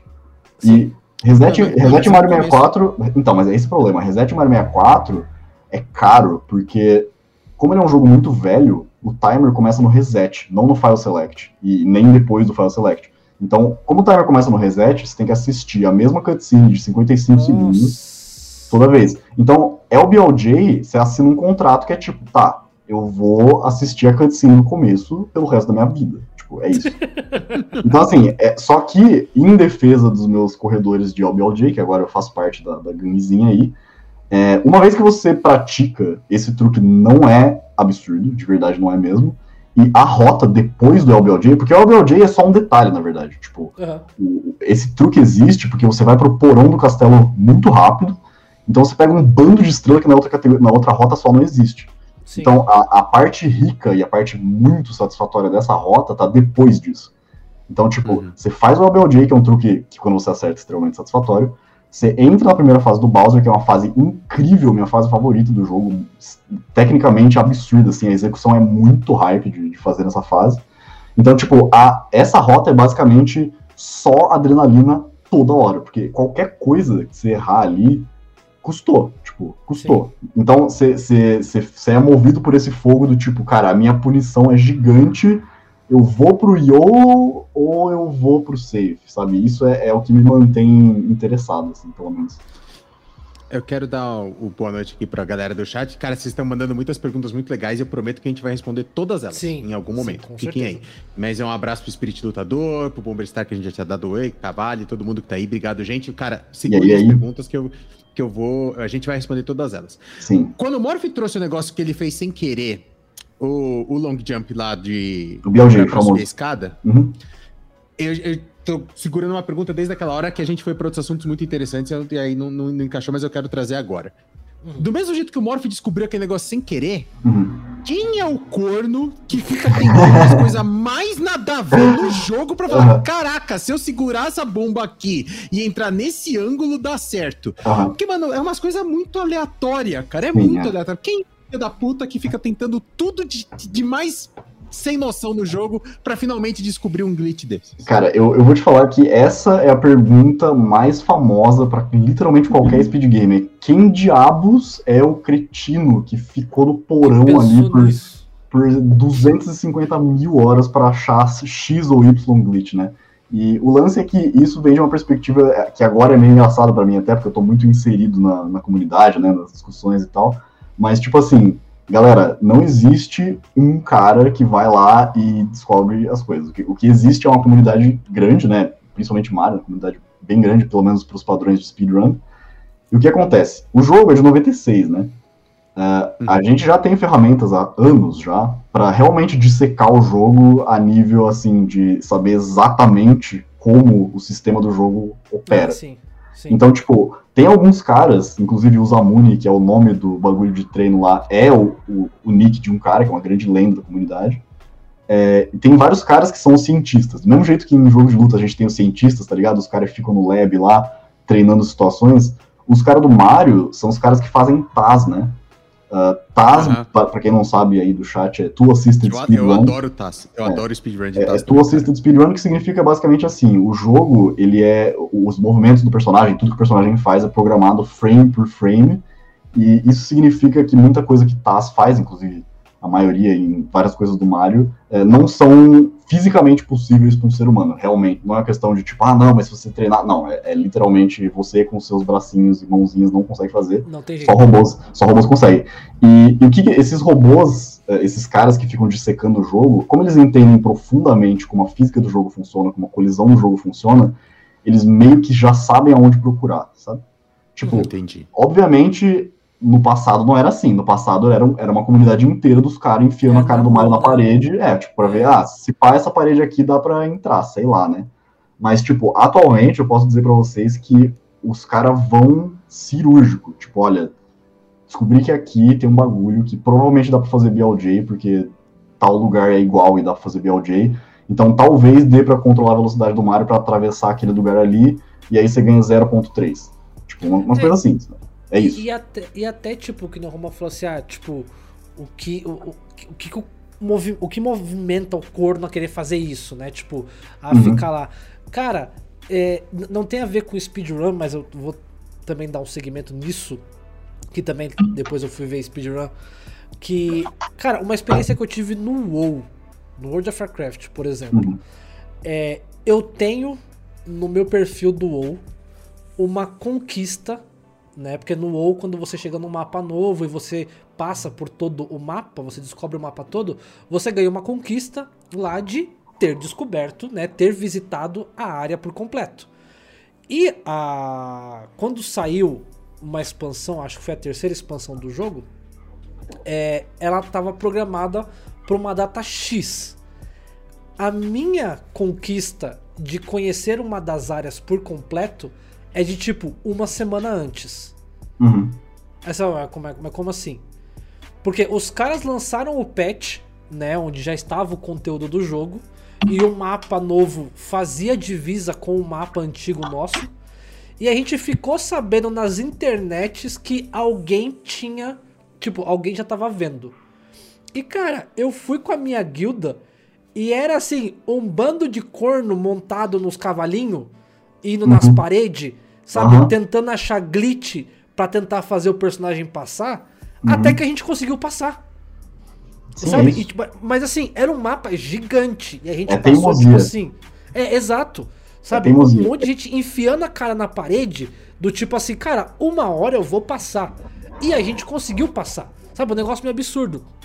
E, e isso que você falou agora, falando da parte do speedrun com o WoW, que eu acho é, interessante, porque tem uma categoria de, de speedruns no, no WoW. Tem, tem. Aham, já As vi. fases.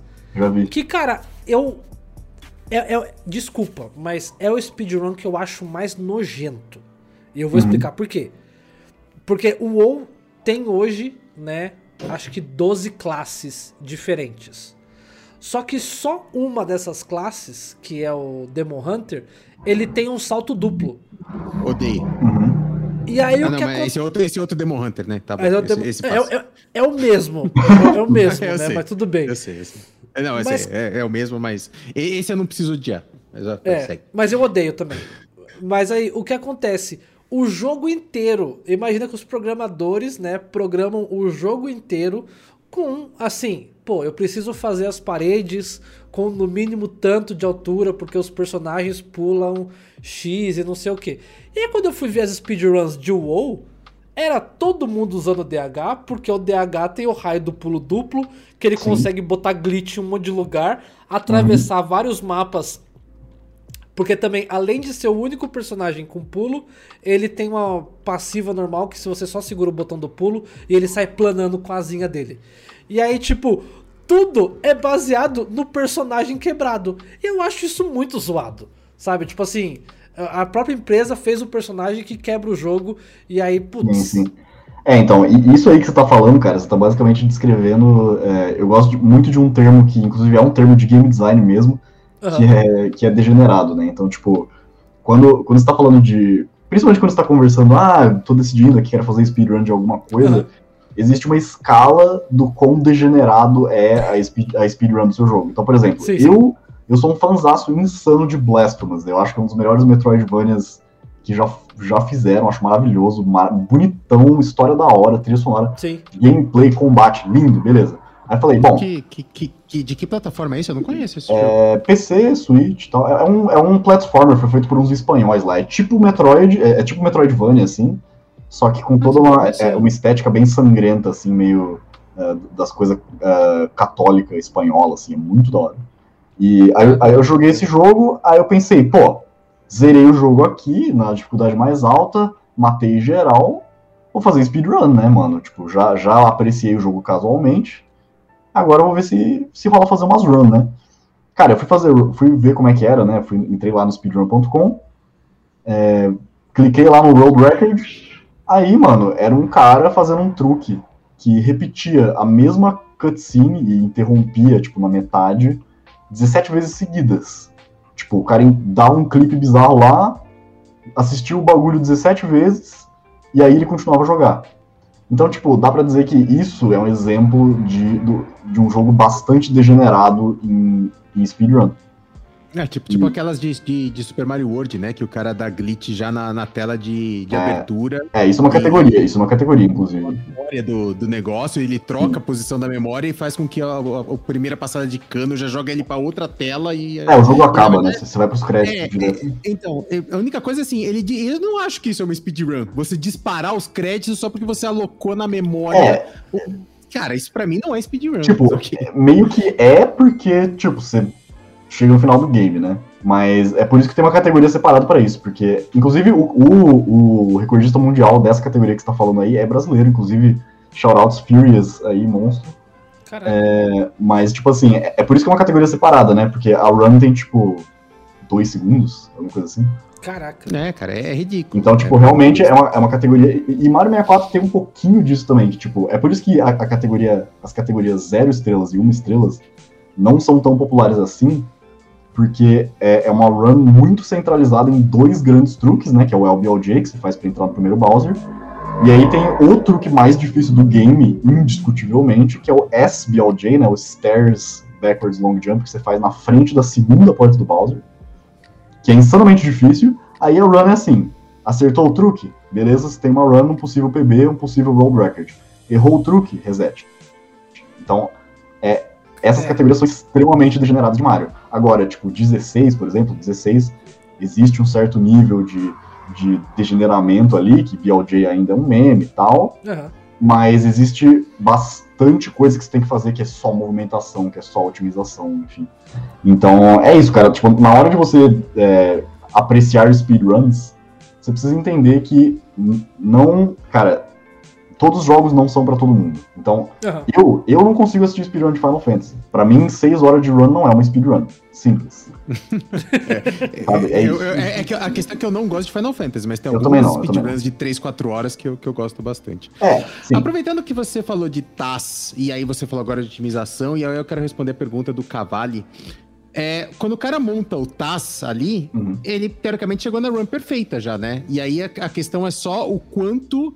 O, o- o mais próximo possível que um humano vai conseguir chegar daquilo algum dia Uhum. para chegar. E eu, e eu para já te dar um pouco de background também para responder essa pergunta, uma coisa que um- uma categoria que eu acompanho muito o, o a run perfeita é a do Mario 1. E eu adoro isso, inclusive Sim, sim.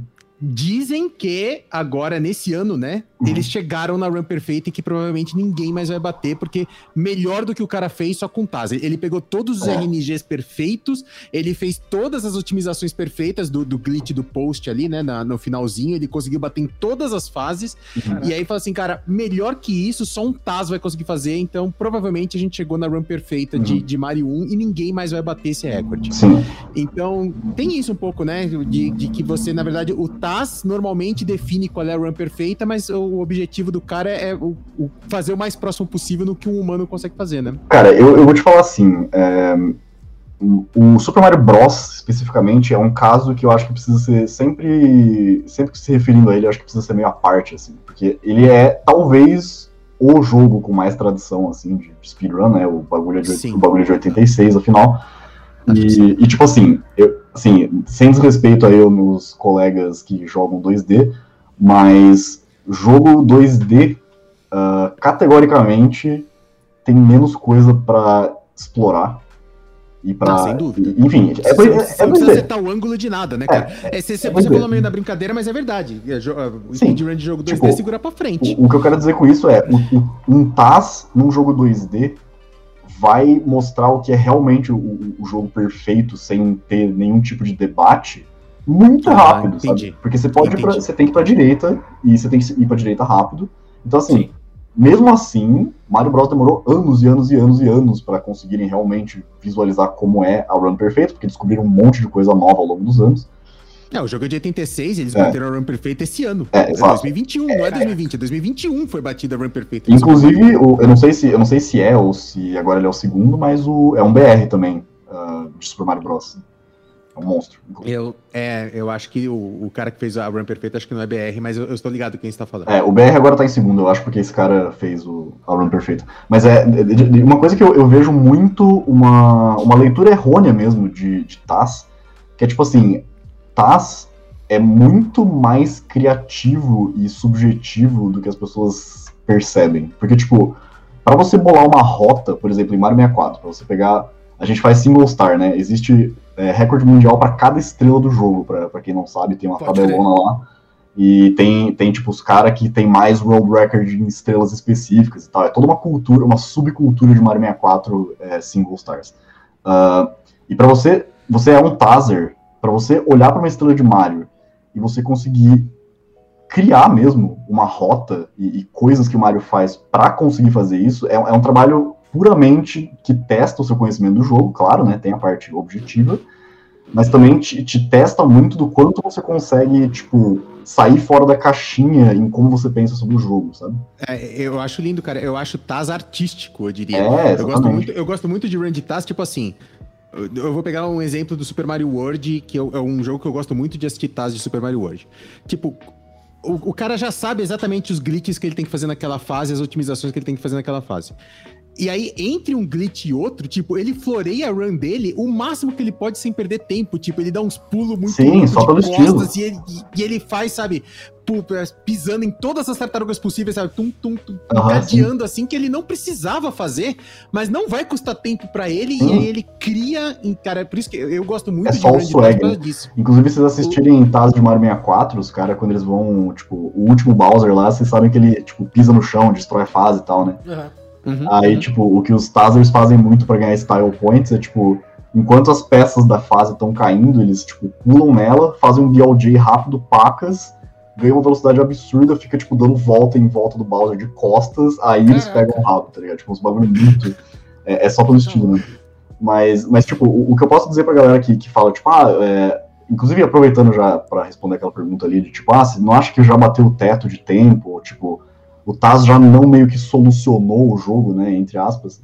E a, a real é, é, que é um processo esse negócio. Tipo, Mario Bros é um que realmente é difícil discutir que o bagulho tá muito próximo do, do limite, assim, não tem muito mais o que otimizar ali, né? Mas Mario 64, Sim. assim, é um negócio que, cara, eu juro pra vocês, tem coisa nova sendo descoberta toda semana, velho. Toda semana tem os caras no Twitter postando alguma coisa que eu nunca vi na minha vida inteira. É, a física do jogo, as, as, coisas que você pode fazer dentro do, do motor do jogo ali, uh, é muita coisa, né? Vocês já devem ter ouvido falar do negócio dos universos paralelos lá. Uhum. Eu sempre até brinco que Mario é tão, é tão profundo e misterioso assim que ele é um jogo meio metafísico, tá ligado? Tipo, você vai para outras. você vai para outras dimensões, você, você brinca com, com, os limites assim do que, do que é possível no jogo. Então, tipo, o que eu posso dizer é assim, Mario 64 está longe de ser solucionado. Uh, as categorias que estão mais próximas de serem, entre aspas, solucionadas são as mais curtas, de 16, 1 e 0. E assim, 16 esse ano, cara, o primeiro 14 minutos foi pego depois, desde o lançamento do jogo. Então, tipo, foi pego um 14,59. Aí um cara pegou um 14,58. Aí um cara tinha acabado de matar o último Bowser, ele só precisava pegar a estrela grandona, né? O timer para quando você é. pega a estrela grandona lá. O cara tava com 14,55 no relógio, só tocar na estrela terminar o run, ele errou a movimentação, perdeu o road Ah, não! Mas a gente poderia ter. A gente poderia ter já um. Paçoca, mano. A gente poderia ah, ter um 14,57 já. Então, assim, 16, cara, de verdade. Até ano passado, a galera tava falando que 14 minutos era impossível. Não tem como 16, não tem como 16 estrelas não tem como ser humano terminar 16 estrelas Mario uh, em 14 minutos. E isso mudou. Então, tipo, jogos tipo Mario, que são profundos, pacas, assim, eu, eu acho que tá longe de ser solucionado ainda, vai ser difícil. Qual que é o seu. Você, você corre essa categoria também? 16 estrelas? Então, é, eu, eu corro duas rotas de 16 estrelas, eu comecei a segunda agora, mas eu, eu corri por muito tempo no LBLJ, 16 estrelas. Uhum. É, agora eu tô fazendo LBLJ, que é uma rota bem diferente. E eu fiz 70 estrelas também, uh, que é a categoria No Major Glitches, né? E como estão tá os seus records? Então, uh, assim, a gente mede nível de jogador por PB, né? Esse é o, tá. esse é o lance. Aí, assim, em 70 estrelas eu vou confessar, não fiquei muito tempo em 70 estrelas, não. Tipo, eu pratiquei consideravelmente e tal. Mas é uma categoria muito longa, né, cara? 70 estrelas. Então, tipo, uhum. você vai fazer uma runzinha ali de brincadeira, você é, você é mid-level tipo eu você vai fazer tipo uma hora de run, tá ligado? Aí, porra, fazer duas runs no dia, duas horas já fudeu. Então, Sim. é por isso que a maioria das pessoas começa com 16 também, porque as runs têm em média 20 minutos ali, então não é um, um, um commit de time tão grande, né? Uh, aí o meu PB de 70 estrelas é 57 minutos. É, eu diria que, assim, abaixo de uma hora em 70 estrelas, isso é tipo mid-level. Eu diria que 57 eu diria que é tipo low mid-level, assim. Quando você pega ali um 54, já começa mid-level legal. Se você tem 50 para baixo, você é um deus. É isso? Pode crer. Uh, aí, o Road Record, inclusive, de 70 estrelas atualmente é 46 minutos e 59 segundos.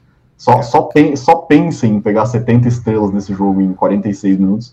Uh, é, então, aí... Porque, tipo, eu, eu, tô, eu tô calculando aqui, porque, cara, tem você entrar na fase, tem, tipo, uhum. um monte de processo, renderizar a fase. E aí, tipo, você tá falando, pô, 46 minutos? Cara, tipo assim, dá uma a cada 40 segundos. Tipo, o negócio é ridículo. Cara, eu, eu não consigo descrever para você o quão ridículo que é esse Road. Esse Road Record é tão ridículo que essa categoria tá morta. Tipo, a galera não joga 70 direito mais. Pode crer. tipo, a run do cara foi dá, dá muito trabalho bater esse cara, foda-se. Não, Deixa foi ridículo. ficar pra sempre com o recorde e um abraço. Só pra contextualizar vocês o quão insano é esse recorde, é tipo assim, as categorias mais curtas, como eu falei, é a adrenalina a run inteira, né? Você faz truque É. difícil a run inteira, é isso aí.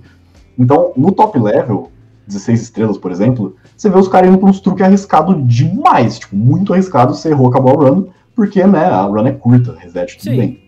Só que esse cara de 70 estrelas, que é o D Whatever, ah, ele simplesmente faz estratégias, truques e coisas de movimentação como se ele tivesse categoria mais curta. Então ele faz umas coisas absurdas, que são absurdamente arriscadas, só que com 50 estrelas no bolso, sabe? Tipo, Nossa. então é, é- o cara é só muito, muito lenda mesmo. Uma, uma Ah, coisa que não tá na pauta, mas aí eu me pergunto: esse cara bateu esse recorde na casa dele, mas tudo filmado e tudo mais bonitinho, certo? Sim. uhum. Quem garante que não era um Taz jogando?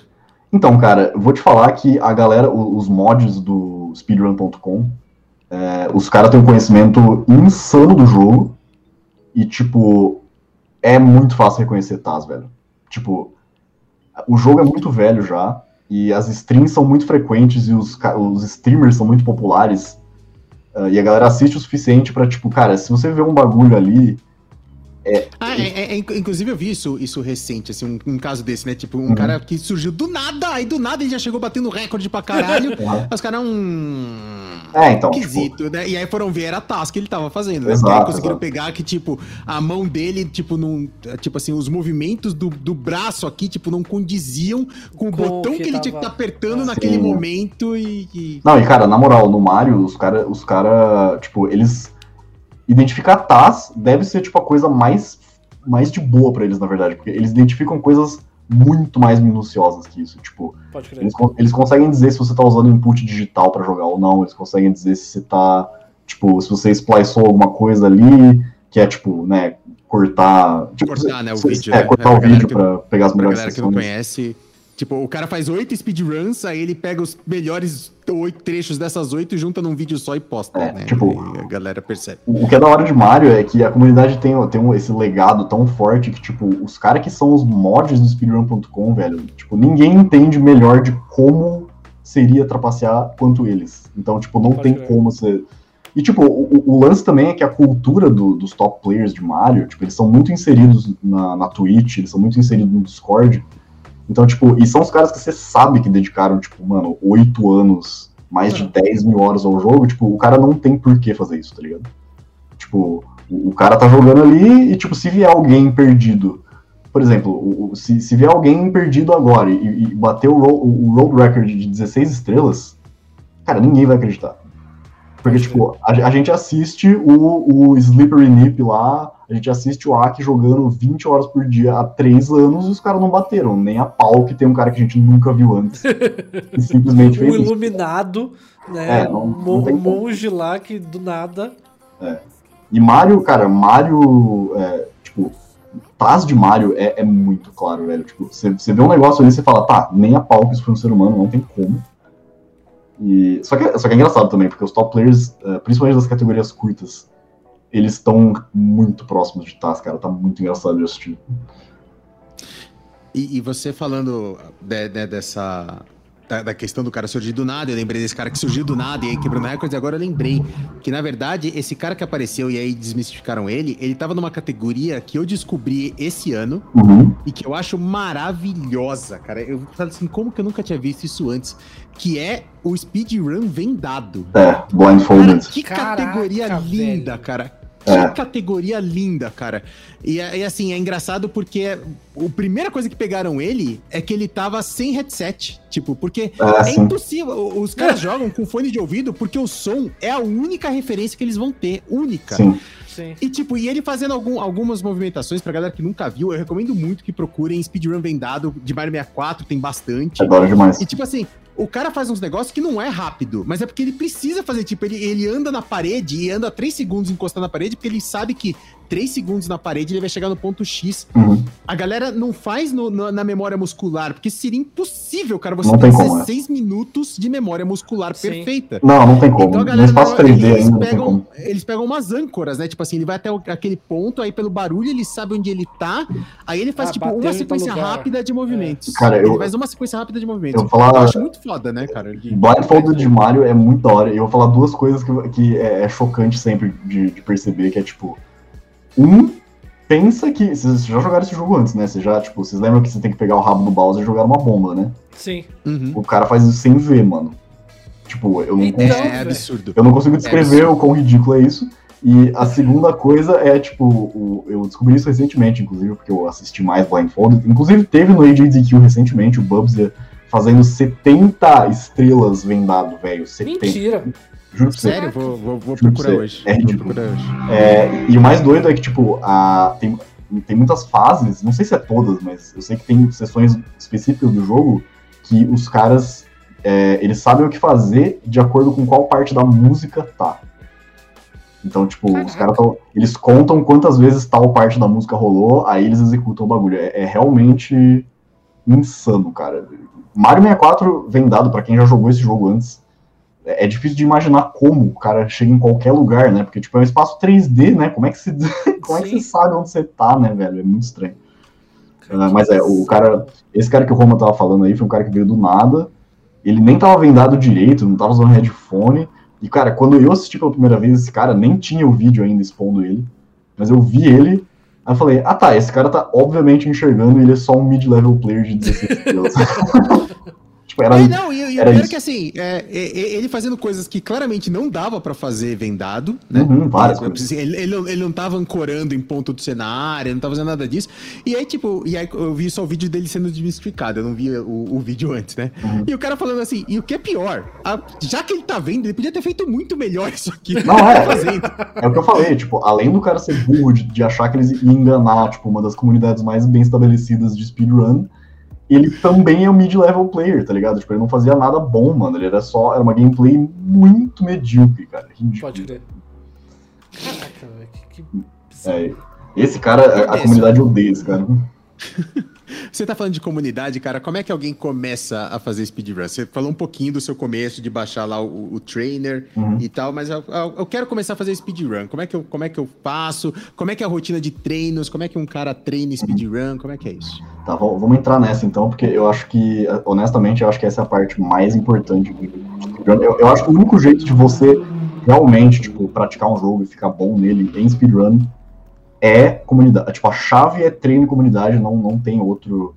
Tipo, você não vai ser que nem o Mewtwo King do Melee lá, você não vai ficar no seu porão tentando descobrir glitch sozinho por 8 horas por dia e, e o metagame vai crescer em volta de você. Isso não existe, a gente tá em Pode 2021. crer. Então, é, o o que acontece é o seguinte: cara, tem interesse em fazer speedrun de um jogo. Primeira coisa que você faz: entra no speedrun.com, digita o nome do seu jogo, vê o world record, veja seu cérebro sendo esmigalhado pelo nível de gameplay, pelo nível de gameplay absurdo do world record holder. E aí, no próprio speedrun.com, geralmente tem recursos. Lá no jogo, né? Você entrou no seu jogo e tal, tem todas as categorias, e na barrinha do lado ali tem ah, Discord, tem. Inclusive, cada runner do speedrun.com lá no ranking, se você for no nome dele lá, os caras colocam o Twitter, colocam o Discord e tal. Hum, Então, assim, falando pelo menos de Mario, se tiver alguém assistindo aí que tem interesse em jogar Mario especificamente, a gente tem o Discord de Mario 64BR, que tá gigante, a gente começou muito recentemente, o bagulho tá cheio. Link no post. De gente. Link no com post. certeza. Peraí, deixa eu. Posso até pegar aqui o, o convite do negócio. Quem Ah, depois você pega, isso não esquenta não. Ah, beleza. É o, o Morph te depois. Beleza. Ah, então é isso, tipo, é, o, o lance é você entrar em contato com uma comunidade, porque. Então, mas, mas tem, É mas muito tem tutorial, porque, tipo assim, eu imagino assim, ah, legal, você vê o cara fazendo é uma coisa, mas você entender o que o cara tá fazendo é foda, né, Sim. cara? Ah, então, isso é uma coisa que é complicado, né? Ah, depende muito do jogo isso daí. Então, por exemplo, ah, um jogo que nem Mario 64 tem muito recurso. Vai ter tutorial de tudo que você imaginar. Cara, tem, tem uns, uns tutorial que é, é, sinceramente parece um doutorado, assim, tipo, tem muita coisa. assim. Mario 64 é ridículo, você pode aprender literalmente qualquer coisa, tem muita gente pra te ajudar.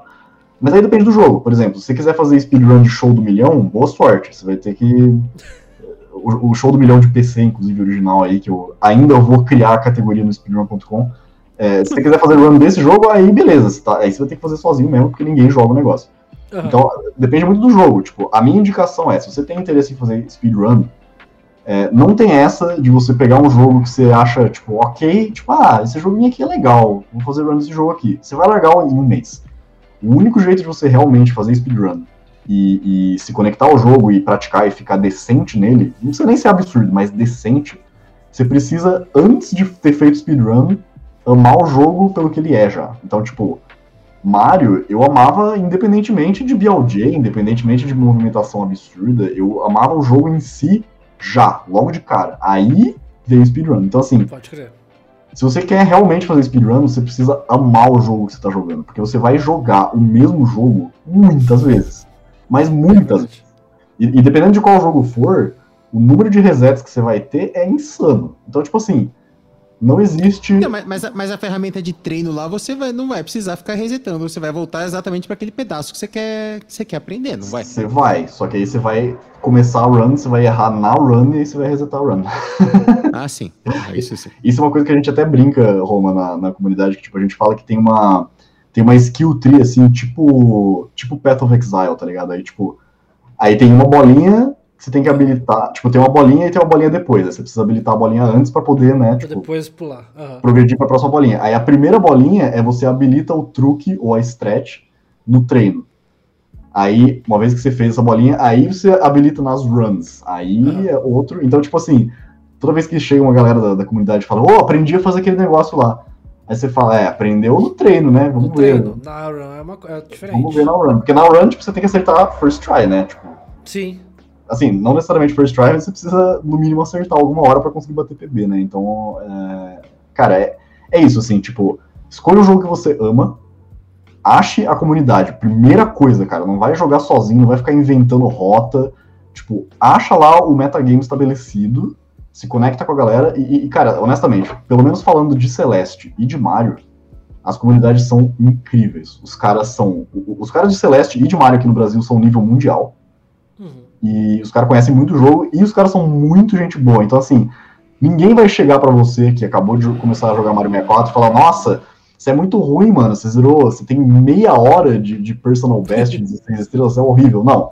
É, todo, todo mundo é super acolhedor. Tipo, ó, mano, você, é, a gente até faz análise de, de- do PB dos iniciantes lá, É. nas nossas streams, a gente liga lá e fala: Ó, mano, essa stretch aqui é melhor, esse ângulo aqui é mais estável. Tipo, então tem, essa, tem esse acolhimento. Ah, que da hora. É, da hora. Tem, da tem esse acolhimento, é muito da hora. E a galera, cara, de verdade, é, ano passado, eu, eu vou até. Eu sempre, sempre falo do, do menino, mas eu vou falar porque eu, eu, eu me sinto orgulhoso, assim, por tabela. É, tem um moleque que, que é o Drac, inclusive twitch.tv barra Ledrac. é um moleque que. Ele começou a jogar Mario ano passado, 2020, um moleque de 16 anos. E, cara, ele soube, ele soube entrar em contato com a comunidade e ele soube usar as ferramentas que estavam à disposição dele ah, de tal forma que ele melhorou para nível global em um ano, menos de um ano. cara. E, e esse moleque, assim, sexto do mundo em 16 estrelas no, no emulador, Nossa. ah, ele começou a fazer 120, pegou um PB absurdo de 120 muito rápido.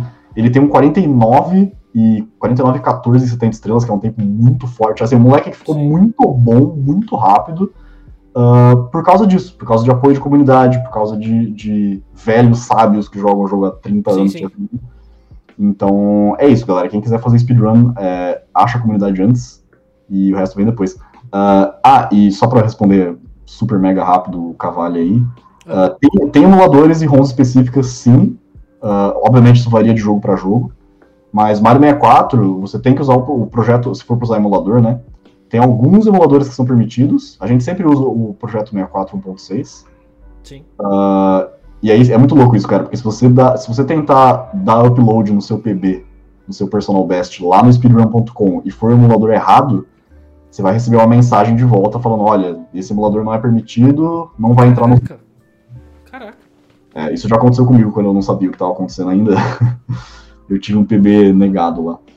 Ahn, mas é, e, e assim, tipo, dá pra jogar em muita plataforma, Mario, né? Você pode jogar até no celular aí, é permitido, mas aí é tudo categoria separada. Inclusive, emulador é separado de console, porque o jogo é bem diferente comparando console e emulador. Inclusive, exi- Você existe joga um- console também desse? existe uma Não. baita rivalidade entre emulador e console. Não, eu, eu tenho eu tenho tudo pra jogar no console, eu tenho a cópia do Mario japonesa lá, eu tenho o console japonês, eu tenho placa de captura, eu tenho tudo, TV de tudo Tem que ser lá. japonês? Tem que ser versão japonesa? Não pode ser americano? Então, Mas é a, porque a japonesa é mais rápida, né? Por causa dos diálogos mais curtos. Ah, É, a, a versão japonesa é mais rápida para categorias específicas. Então, a versão, a versão japonesa é melhor para 16 e 120, e a versão americana é mais rápida para 70 estrelas. Entendi. Então, tem essas diferenças também. Eu- É, eu tenho eu, não lembro que, eu, não lembro que, eu não lembro que jogo que era, que era muito engraçado, que a, a, a, versão do jogo que tinha os diálogos mais curtos era em português do Brasil. Aham, é. E aí foi, foi muito engraçado eu ver no, no EDDQ os caras tentando ler, sabe, os, os diálogos enquanto tava passando e tipo, Ah, ninguém pode crer. entendendo nada. Aham, mas é. eles estavam lendo em português, os, os gringos, né? É que nem o Breath of the Wild é francês, é mais rápido, né? É bem engraçado. É, o É, isso rola, isso rola né, se, se rolou speedrun de Mario 64 no, no celular. Então, cara, é, a comunidade brasileira especificamente tem vários memes em relação a isso daí, porque a gente teve o primeiro campeonato da história de Mario 64 ano passado, e um dos competidores estava jogando no celular. Só que assim, pra quem conhece Mario 64, jogar no celular, tipo, no touch, é, Não, velho. é, é um pesadelo. É horrível, não dá. Qualquer, não, não, não, não, não. É horrível. Qualquer coisa no touch Sim, é sim. pavoroso. Eu concordo. Não é o Mario É 64, é qualquer merda. Se Tipo, for jogar no celular, é uma bosta. Pensa que jogar Hearthstone no celular já é meio bizarro. Sim. Agora, Mario 64, meu amigo, pensa você tentando fazer BLG no celular. Só pensa, velho. Nossa. O que, que você faz? Aí, in- inclusive, tem um highlight famoso do- desse competidor que jogava no celular. Tava numa corrida lá, né? Porque o campeonato era de corridas entre os Sim. jogadores. E aí, o microfone dele tava ligado, né? E ele tava streamando também do celular, inclusive. Aí, Nossa. tipo, cara, dava pra ouvir o- o- a tela do celular dele pedindo arrego, porque ele tava socando o dedo pra tentar fazer BLJ na tela. Cara, não, não tem como. Não, na, na moral, galera que tá ouvindo aí, que tá assistindo, se for pra jogar Mario 64, pelo amor de Deus, se, se só tiver celular pra jogar Mario 64, nem, nem começa. Não, não vale a pena. Juro pra você.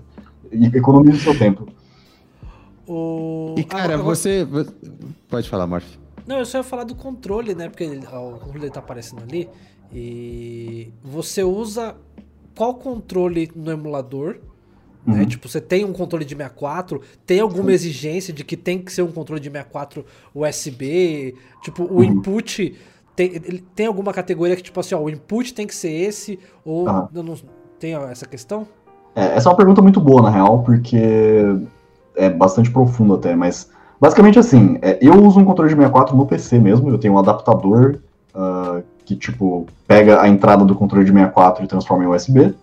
É o mesmo do Wii U, não é? Não é o mesmo controle, Ah, o mesmo adaptador? Não, esse adaptador é, é pra, pra meio, É né? específico Tipo, de PC. tipo GameCube, Entendi. então é. Mas esse daqui, é, ele adapta. Ah, eu posso até. Ah, não, ele tá, ah, é tá verdade. perdido. O, o adaptador do Wii U é pro controle de GameCube. É, né? é de Por causa GameCube. Do, do caso do Smash. Ah, então assim, o, o meu controle de 64 é original, eu uso o controle de 64 normal mesmo, só que no PC. Ah, aí o lance é o seguinte, tipo, esse moleque que eu falei aí, que, que é nível mundial agora, ele pegou, pegou personal bests muito bons com controle de, ahn, acho que é Xbox. Aham. Então assim, no emulador, galera, vocês podem usar basicamente o que vocês quiserem pra jogar. Teclado, Teclado, se tem gente que quiser. joga no teclado, é. né? Pode jogar. joga Então, aí que entra a coisa que eu tava falando que é meio que um meme, assim. Por exemplo, é, o World Record de 16 estrelas, o recorde mundial de 16 estrelas, no emulador, já foi de um cara que jogava no teclado. Cara, jogar Mario 64 no teclado é insano. É insano, porque é um jogo feito para analógico, né? É muito estranho jogar Sim. no teclado. Mas aí tem um lance. É, existe uma fase específica nesse jogo. Eu vou falar só de uma categoria específica, que isso é um problema de verdade, mas ah, 120 estrelas, que é o nosso 100%, a gente tem aquela fase famosa lá que tem o navio, sabe? O navio que Sim. ele tá afundado, depois ele tá flutuando e tal, beleza. Nessa fase, existe uma estrela que normalmente você entra num canhão, aí você mira lá, pá, e se atira na estrela, beleza, ok. Esse é o jeito normal de pegar a estrela. Porém, ah, existe um truque que chama frame walk. O que, que é o frame walk? Se vocês, aí, os, os nostálgicos, vocês lembrarem um pouquinho mais da fase, tem uns grandes espetos saindo da água nessa Aham. fase.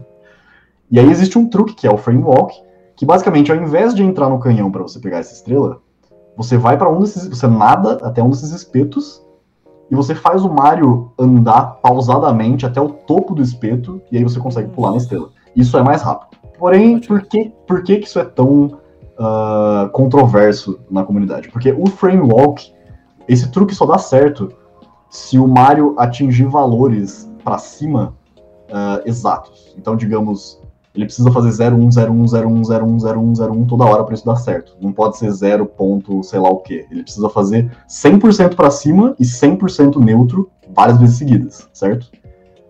E aí o que que é o lance? A galera falou, bom, no analógico esse bagulho é muito difícil, né? Porque é um analógico, não tem como você, tipo, ter essa precisão. E do 0 pro 1 um imediatamente. É, se vai do 0 pro 1 um imediatamente no analógico é muito difícil. Uh, então o que que rolou? Um cara pegou um controle tipo hitbox uh, de Fighting Games, né? Uh, o negócio que é tipo, é tipo isso daqui, para quem, pra quem tá assistindo, é, é tipo isso é, daqui, tá só tá que... Tá vendo? É, é, é, tipo isso daqui, só que ao invés do, do em vez do analógico. É eu, eu tô mostrando. Ao invés do stick. Ah, tem aí, ó. Isso aí. Ao invés do analógico, tem os botões, certo? Aí o que, que os caras pensaram? Bom, a gente tá fazendo 120 estrelas lá. Quando chegar nesse truque, a gente troca do controle de 64 para uma hitbox. Ah. E, e, aí o frame walk é muito mais fácil, porque é o input digital, né? Você só Sim. aperta o botão rápido ali, beleza, GG, truque garantido. E esse truque, cara, no top level de 120 estrelas, foi, foi um puta game changer, porque a galera tava, mano, salva tipo 5 segundos, isso é insanamente bom. E aí, aí deu uma treta absurda, porque os caras falaram, ah, mas aí você tá tecnicamente tool assisted, porque você tá trocando de controle pro input digital. Você tava usando o input Sim. analógico, você trocou pro digital, é meio bizarro isso. Aí o que aconteceu? Atualmente, em Mario 64, em 120 estrelas, pelo menos, eu acho que em todas, na verdade, mas você não pode, no meio da run, ter um controle primeiro que é input analógico e depois trocar para um digital. Uhum. O lance é, ou você faz a run inteira com input analógico, ou você faz a run inteira com input digital. Você não pode fazer isso no meio. Uh, e aí ficou nessa. Então você não pode, tipo assim, quando eu digo que você pode usar qualquer controle, é verdade, mas você não pode trocar de analógico para digital no meio da run. Mas, tipo, se você quiser usar um remote, se você quiser usar a balança do Wii Fit, você pode. E, e, onde você acha controle de 64 para comprar hoje? Porque os analógicos vai pro saco rapidinho, né? Cara, eu vou te falar que esse é um dos maiores pesadelos de fazer run de Mario 64, principalmente, é. se, você, principalmente se você quiser jogar no console. É, é, muito difícil achar controle de 64 com um analógico que esteja decente ainda. Uhum. Uh, então, assim, o que rola muito é a galera, a galera substitui o analógico de 64, que, que é esse, esse alfinete horroroso aqui. A galera faz muito de só arrancar esse, esse stick aqui e colocar o stick do controle de GameCube, que é muito mais durável é, mas ele tem uns ângulos um pouco diferentes. Dito isso, assim, no Mercado Livre, no eBay e tal, você ainda acha controles de 64 em bom estado. E, se você não quiser nenhuma dessas duas alternativas, a Rory, a grande Rory aí, que faz uh, também arcades, né, para Fighting Games, eles fizeram uma versão do controle de 64 uh, ah, moderna. Então existe um, um, controle da Rory que tem os, os botões da face são iguais, uhum. Uh, mas aí o analógico é tipo de GameCube também, então a durabilidade é maior. Mas não dá para dar manutenção no analógico? Tipo, trocar os capacitores? É, é que não é capacitor, né? No caso é um. É um, ah, esqueci o nome do negócio, mas tem são dois, dois um para cada eixo ali, né? Que Isso, no, é. no, no, Você não pode só dar manutenção e trocar essas peças? Então, e aí exato. fica zeradinho? É, é, esse é o lance. Tipo, a galera que é super top level, que joga em hardware original, tem toda uma cultura de cuidar dos controles, né? Então, tipo assim, se você tiver um lubrificador específico, um lubrificante específico lá, você pode abrir o controle de 64, você coloca esse troço lá, você limpa e tal. Aí o analógico vai durar por, por séculos, sabe? Pode crer. Uh, mas o, o, grande desafio é achar um controle com analógico decente, sabe? Tipo, esse é o problema. Mas, mas eu, uma vez que você achou, trocar, manter. Trocar okay. peça por uma peça moderna, sabe? Tá, a parte eletrônica da coisa mesmo. Tipo, pega um controle que já tá com analógico baleado e aqui o componente eletrônico ali que dá o, então, o de 0 a 1, um, você troca só ele. Não, não tem como? Então, esse é o grande lance do. Esse é o grande. Uh, essa grande dor de cabeça, na verdade, porque. É, é, basicamente umas pecinhas de plástico que garantem a vida do negócio. Então, como é que é? Tipo, existe um bowl, né? Existe uma, um negócio côncavo, assim, na, na, base do, do analógico do 64, e ele é meio que um alfinete encostado nesse negócio côncavo. Então o que rola é que você começa a cavar esse pedaço de plástico. Então, assim, para você achar partes específicas de dentro do controle do 64, é um desafio tão grande quanto achar um controle 3D, do 64. Mano. Pô, então, impressora 3D, mas a impressora 3D, é, o material não é. não serve. Entendi. Ah, mas aí, dito isso, existe um site de um uh, suíço, eu acho, que chama Steel Stick Nintendo 64. Ele é um cara lá da Suíça que ele faz custom made, né? Ele faz super personalizado, é, tanto esse bowl que eu falei, né? Esse negócio côncavo, quanto o stick ele faz de metal. Aí o bagulho é eterno mesmo. Mas todos, É, esses, todos esses negócios são muito caros, sabe? Mesmo se você achar, tipo, essas peças que, que o Romulo tava falando, tipo, você substituir especificamente a peça que Aham. você precisa, mesmo assim acaba sendo muito caro, porque o negócio é vintage, né, cara? Então, É. Porque foda, eu cara. lembro que, tipo, era um pesadelo, assim, era. é, eu, eu e esse meu amigo que eu falei que a gente vivia sempre juntos, tipo assim, os meus controles sempre duravam muito. Mas Uhum. assim, desse meu amigo, que era ele mais dois irmãos, e tipo, tinha jogo do 64, tipo Mario Party. Você jogar Uhum. Mario Party tinha, tipo, rodar. É, e tipo. a palma da mão, né? Exato, com a palma da mão. Tipo, eu É. cheguei a ter buraco na, na palma da mão, Uhum. de, tipo, de machucar. E. E, cara, eu, eu lembro que, tipo, eu tive na minha vida três controles, né? Uhum. E um deles, o pininho ficou deitado. Os outros dois ainda estão lá em casa. E, tipo, o pininho tem um joguinho, mas não chegou a ficar arrebentado. Mas eu sei que, tipo, cara, é muito difícil manter esse É foda, é foda. Mas, é, mas também é, é a parte, tipo, é, speedrun de Mario 64 como jogo velho é uma coisa muito robista, tipo, porque se você entra de cabeça nessa coisa de, de querer entender dos controles e tal, você Uhum. acaba virando que nem aqueles velhos que coleciona carro, sabe? Você fica tipo, pô, cara, achei o negócio ali originalzão de 98 lá, sabe? Tipo, você começa... Então, assim, esse controle aqui, eu vou, vou até mostrar, tipo, ele, ele foi feito, tipo, eu peguei as melhores peças de, tipo, De cinco, dois seis controles Ah, pode crer. e aí, tipo, eu até peguei metade de um e metade de outro, coloquei pra ele Aham. ficar, tipo, preto e vermelho, assim. Então, tipo, to- toda essa parte de cuidar do controle, de achar as peças, de fazer a manutenção, limpar e tal, é, acaba saindo muito da hora também se você tá, tipo, fundo, Faz parte do fundo o hobby, né? suficiente no buraco. É, sim, faz parte, exato. Então, Cara, é. uma coisa, que- uma coisa que você tava falando agora há pouco e, e que é um dos motivos que eu te, principais que eu te trouxe aqui hoje, Uhum, é é uma coisa que você me apresentou e eu não conhecia, e você falou um pouquinho disso agora há pouco, que é campeonato de speedrun, cara. Eu Uhum. não sabia que isso acontecia, assim, eu sempre acompanhei speedrun AGDQ, o SGDQ, né, que são os dois eventos da, da Games Done Quick, é, e assim, sempre vi muito ali, até falando um pouco aqui do, quem foi que perguntou do Cuphead, foi o Vinizinho.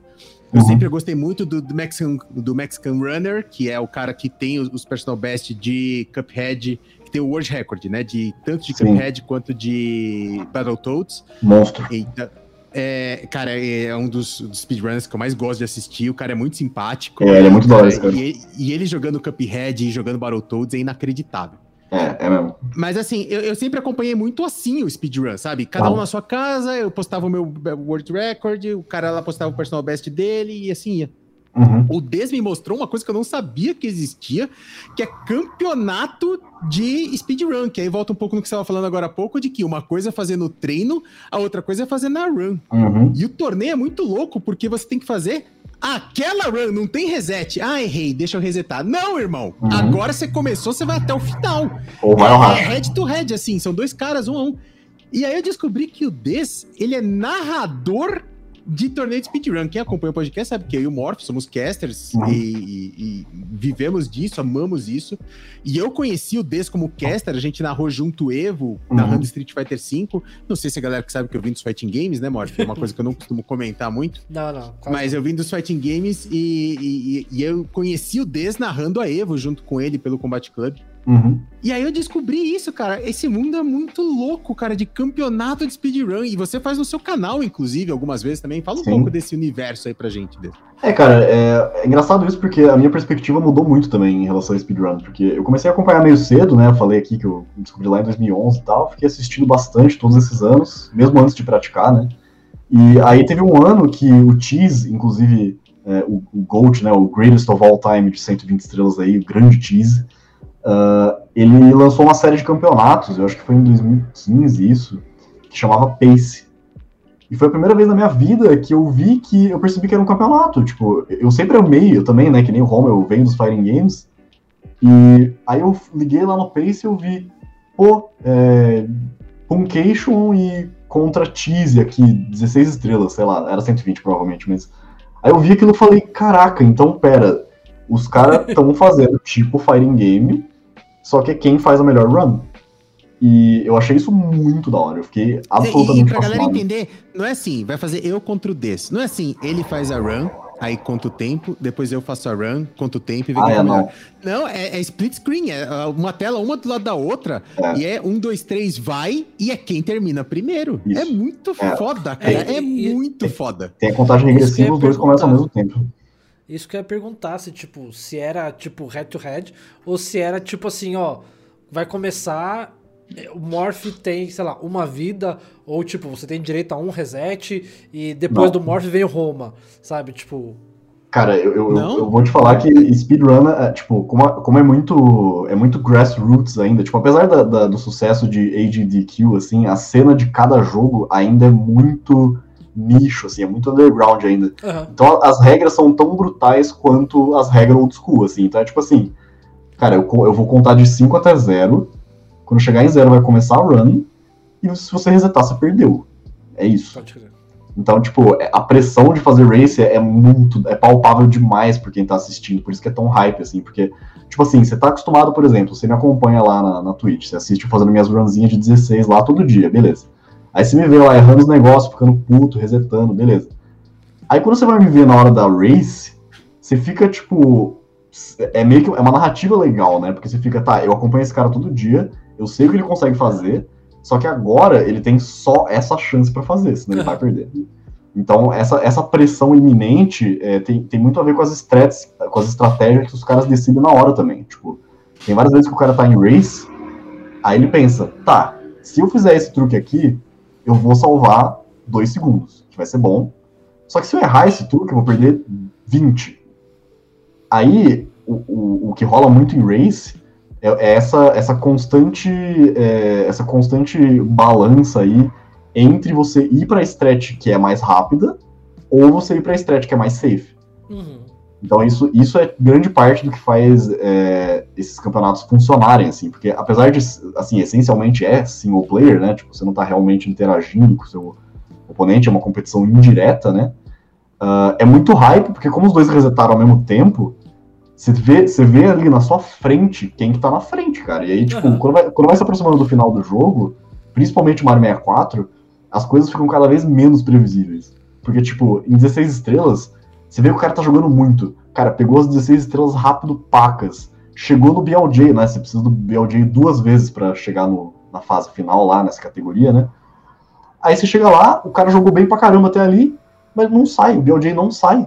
Hum. Aí você olha pra outra E o tela, outro cara encostando. o aí você, cara você vê pra outra tela o cara encostando, encostando, encostando. Aí o cara ainda não conseguiu fazer o BLJ. Aí o cara que tava atrás chega no BLJ, faz de primeira, passa. Putz, é- é- são esses momentos que, que fazem esse tipo de corrida funcionar. É muito da hora. E, eu fiz, fiz bastante Os dois isso. jogadores, eles. Os dois jogadores faz, sabem onde tá o outro? Então, isso é uma Pra, coisa tipo, que na era. arriscar um pouco mais, arriscar um pouco menos, de acordo com onde o outro tá ou não? Então, isso é uma coisa que varia muito de player pra player, né? Tipo, quando, quando você tá falando de campeonato offline, aí, obviamente, você tá do lado do cara, você vai saber onde ele tá, né? Dá Cara, esse tem piada. offline essa porra? Tem, tem. Esse pace que eu falei era offline, inclusive. Que, que irado, cara. Eu só vi online, eu vi no seu canal, inclusive. É, então, era, Tá, você- o pace era os caras com a TV lá jogando na moral. Aí, tipo assim, mas dito isso, a maioria das corridas, dos campeonatos que tem é tudo online, né? Então, tipo assim, vai muito do jogador é, querer saber onde o cara tá ou não. Eu, eu participei de vários aqui no Brasil já, inclusive ganhei o primeiro de todos, nunca esqueçam. Ah, eu, é, eu optava por não assistir, porque eu queria, eu queria fazer a minha run. é, tipo, eu não queria mudar as coisas que eu tava fazendo na run de acordo com onde o cara tava, sabe? Sim, sim, sim, sim. Então, tipo, eu pensei, eu vou fazer o melhor que eu puder, eu vou pra todas as strats, todas. Não ligo pra onde o cara tá, e é isso. E isso funcionou bem pra mim, mas dito isso, tipo, os top players daqui do Brasil, o Desanig e o Drak, eles propositalmente assistem a stream porque eles mudam muito o jeito que eles estão jogando, dependendo de onde o cara estiver. Tipo, se o cara estiver muito atrás, os caras começam a fazer umas coisas idiotas só pra encher o saco, tipo, demora pra pegar a estrela do final só porque sabe que não tem como o cara ganhar mais, uma coisa assim, sabe? Então isso, isso varia muito. É isso que eu ia perguntar, porque na, na minha cabeça, boa parte dos campeonatos eram offline, justamente por ter essa questão de tipo assim, pô, eu tô do lado dos competidores, eu posso falar, vamos lá, de 5, né, contagem regressiva a partir de 5, e vocês começam. No Uhum. online não tem muito como você fazer isso, porque às vezes o fulano tá em um lugar do mundo, tem o delay, transmissão. Como Então, que é, é. isso? A gente resolve isso da seguinte forma, cara. O nosso grande, maravilhoso Deus Discord, uh, o que a gente faz é assim, a gente, uh, a gente coloca a contagem regressiva por texto uh, numa sala específica. Então a gente faz o 5, 4, 3, 2, 1, 0 lá por texto, uhum. e, e aí os caras dão reset, cara, é, assim, a a desincronização que, que tiver aparente ali não é muito verdade, é coisa de stream, porque os caras deram reset exatamente no mesmo tempo. E aí, geralmente, se alguém, tipo, resetou depois do outro, teve algum desencontro ali, a gente compensa no final, a gente adiciona ou subtrai segundos. É, só, só pra galera entender, lógico, fica um do lado do outro e, e, é quem terminar primeiro, mas o que vale, no final das contas, é o timer deles, né? Sim, é, cada jogador Não é quem visualmente terminar uhum. primeiro. O que importa sim, sim, no final sim, das contas é o timer. É. Mas é que eles vão estar tá correndo um do lado do outro e, com sorte, vai estar tá bem sincronizado na tela. Sim, mas para fins de resultado final, o que vale é o timer e não é. visualmente quem foi que terminou primeiro. É, e, e assim, uh, desculpa, pode falar, pode falar, manda ver. Não, só ia perguntar se ninguém ninguém nunca pensou numa ferramenta, tipo, que você falou, que você. Tipo assim, eu imagino que, tipo, um juiz, um organizador faz a contagem lá no Discord. Ninguém nunca imaginou uma ferramenta, tipo, de disparo, onde, tipo assim. Você Reseta aciona... remotamente, né? O, é, o, exato. o negócio dos caras. Cara, do jeito que é essa comunidade já deve existir isso. Mas, mas eu nunca vi, cara. Assim, geralmente é, é, o que eu falei, né? Tipo, Mario ainda é muito nicho, ainda é muito underground, então a gente faz as coisas meio scuffed ainda e segue o jogo, tá ligado? Uh, mas uma coisa que eu, eu, devo falar, assim, é que uh, teve campeonatos aí, uh, inclusive um dos campeonatos que teve, o último, inclusive, foi feito com apoio do Beyond the Summit, em, mais, mais especificamente o Beyond the Summit Day Speedruns, que, que rolava aqui na Twitch. E rolou premiação de mil reais esse campeonato, foi muito da hora. Uh, e aí, assim, depois desse campeonato, meio que não teve mais campeonatos, mas eu criei uma, uma série aqui no meu canal, uh, chamada Desafio, né? Aproveitando o trocadilho aí, que não é tanto um campeonato, é como se fosse uma money match de jogo de luta, né? Money match é tipo. Ah, lutinha. Desafio. Desafio. É. Ah, cara, agora que eu entendi. é, o, o, o trocadilho tava lá, eu só peguei, cara. Uh, mas então, aí é basicamente assim, eu, eu, nem é um campeonato, na verdade, porque é uma partida só, né? Mas basicamente é uma partida valendo grana.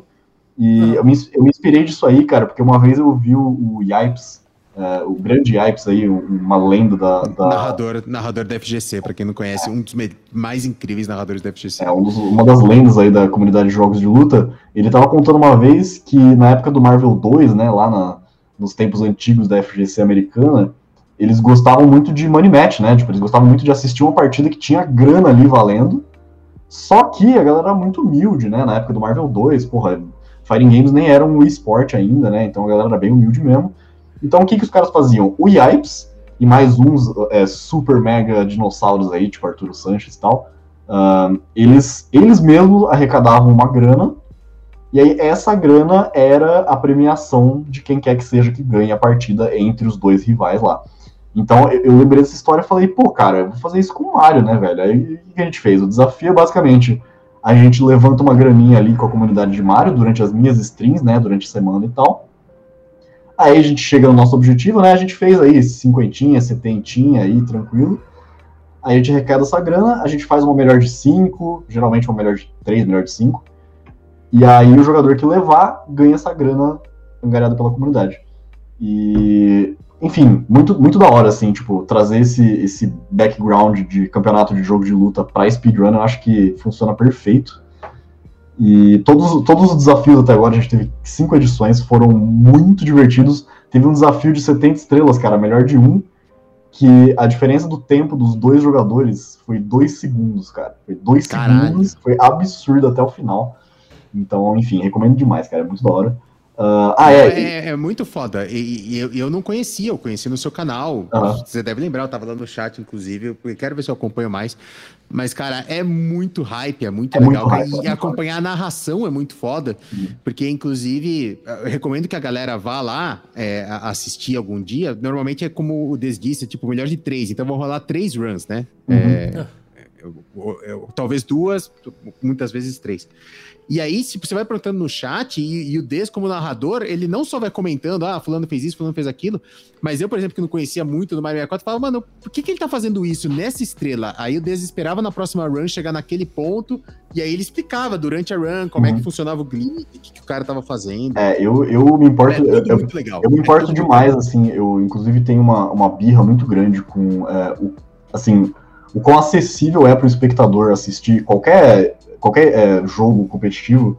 Então, assim, como eu sei que Mario é um nicho muito grande, uhum. é, eu, eu, faço questão de, de contextualizar pra galera o que tá acontecendo. Então, tipo, quando no desafio lá, quando tem os dois jogadores, eu contextualizo exatamente quem são eles, é, por que, que o PB deles é significativo, né? Por que, que o personal best deles é significativo, quanto tempo eles jogam, qual rota eles estão fazendo, por que, que eles estão fazendo essa rota. Aí quando alguém pergunta, tipo, nossa, o cara atravessou o negócio ali, o que aconteceu? Eu falei, ó, oh, então, tem um truque que funciona desse jeito.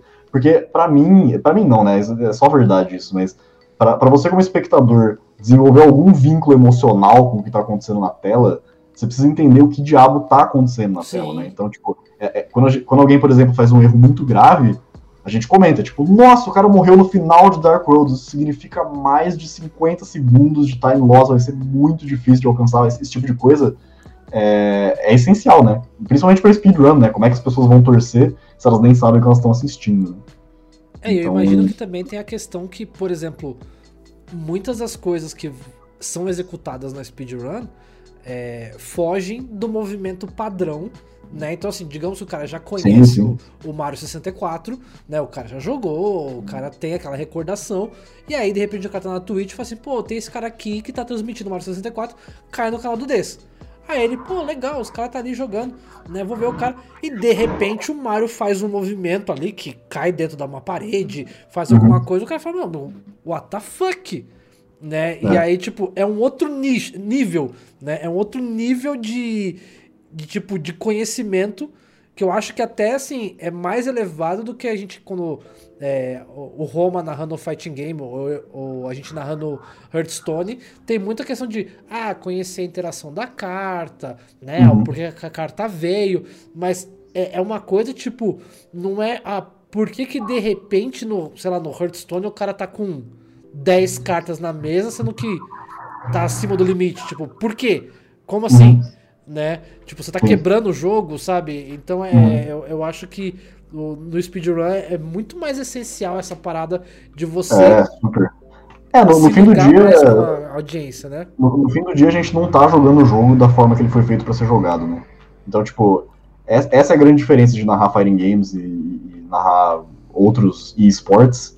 É que, tipo, pode acontecer qualquer coisa bizarra no Street Fighter, ou no Hearthstone, ou no Runeterra, ou seja lá o que for mas os jogadores estão jogando o jogo da forma que ele foi feito para ser jogado, no, uhum. fim das, no, fim das, contas, por mais sim, absurdo sim. que seja o que está acontecendo. Só que speedrun é, é, é, realmente isso, tipo, nem a galera que já, já conhece o jogo sabe o que está acontecendo, porque, cara, o, o, Mario do nada vai pra outra dimensão, é absurdo. Tem uns truques, tipo, aquele truque do começo que eu falei lá, o, o LBLJ, que você entra no Bowser com zero estrelas, cara, a galera que nunca viu aquilo não faz a menor ideia do que tá acontecendo. Fica tipo, cara, o que que tá com o jogo? Tá quebrado, né? O que aconteceu? Então, realmente, assim, é, é, o meu foco em narração sempre é, tipo, acolher, assim, a galera que não sabe o que tá acontecendo. Porque o lance é que eu sou muito, eu tenho, eu sinto muita hype por esse jogo, eu sinto muita hype pelas, pelos caras que são bons nesse jogo, porque eu tenho uma noção muito forte do quão difícil é. Então, eu quero que, eu quero que a pessoa que, que tá assistindo entenda isso também, sabe? Então, tipo, Compreenda, tipo, né? quando o cara faz alguma coisa, eu falo, ó, oh, mano, o cara acertou um negócio ali, tinha uma janela minúscula para acertar, e mesmo com toda a tensão em cima dele, o cara conseguiu mandar essa. Foi extremamente arriscado, deu certo, sabe? Esse tipo de coisa é, dá muito valor, né, pro, pro que você tá assistindo. E você, e você tem que ter um conhecimento muito grande para narrar na speedrun, cara, porque você precisa é. saber as stretches, saber o que então, o cara tá fazendo. É, Roma, é, é, como é, vocês que são casters, vocês sabem, né? Tipo, cara, não existe caster que não joga o jogo, velho. Tem que jogar um joguinho, tipo.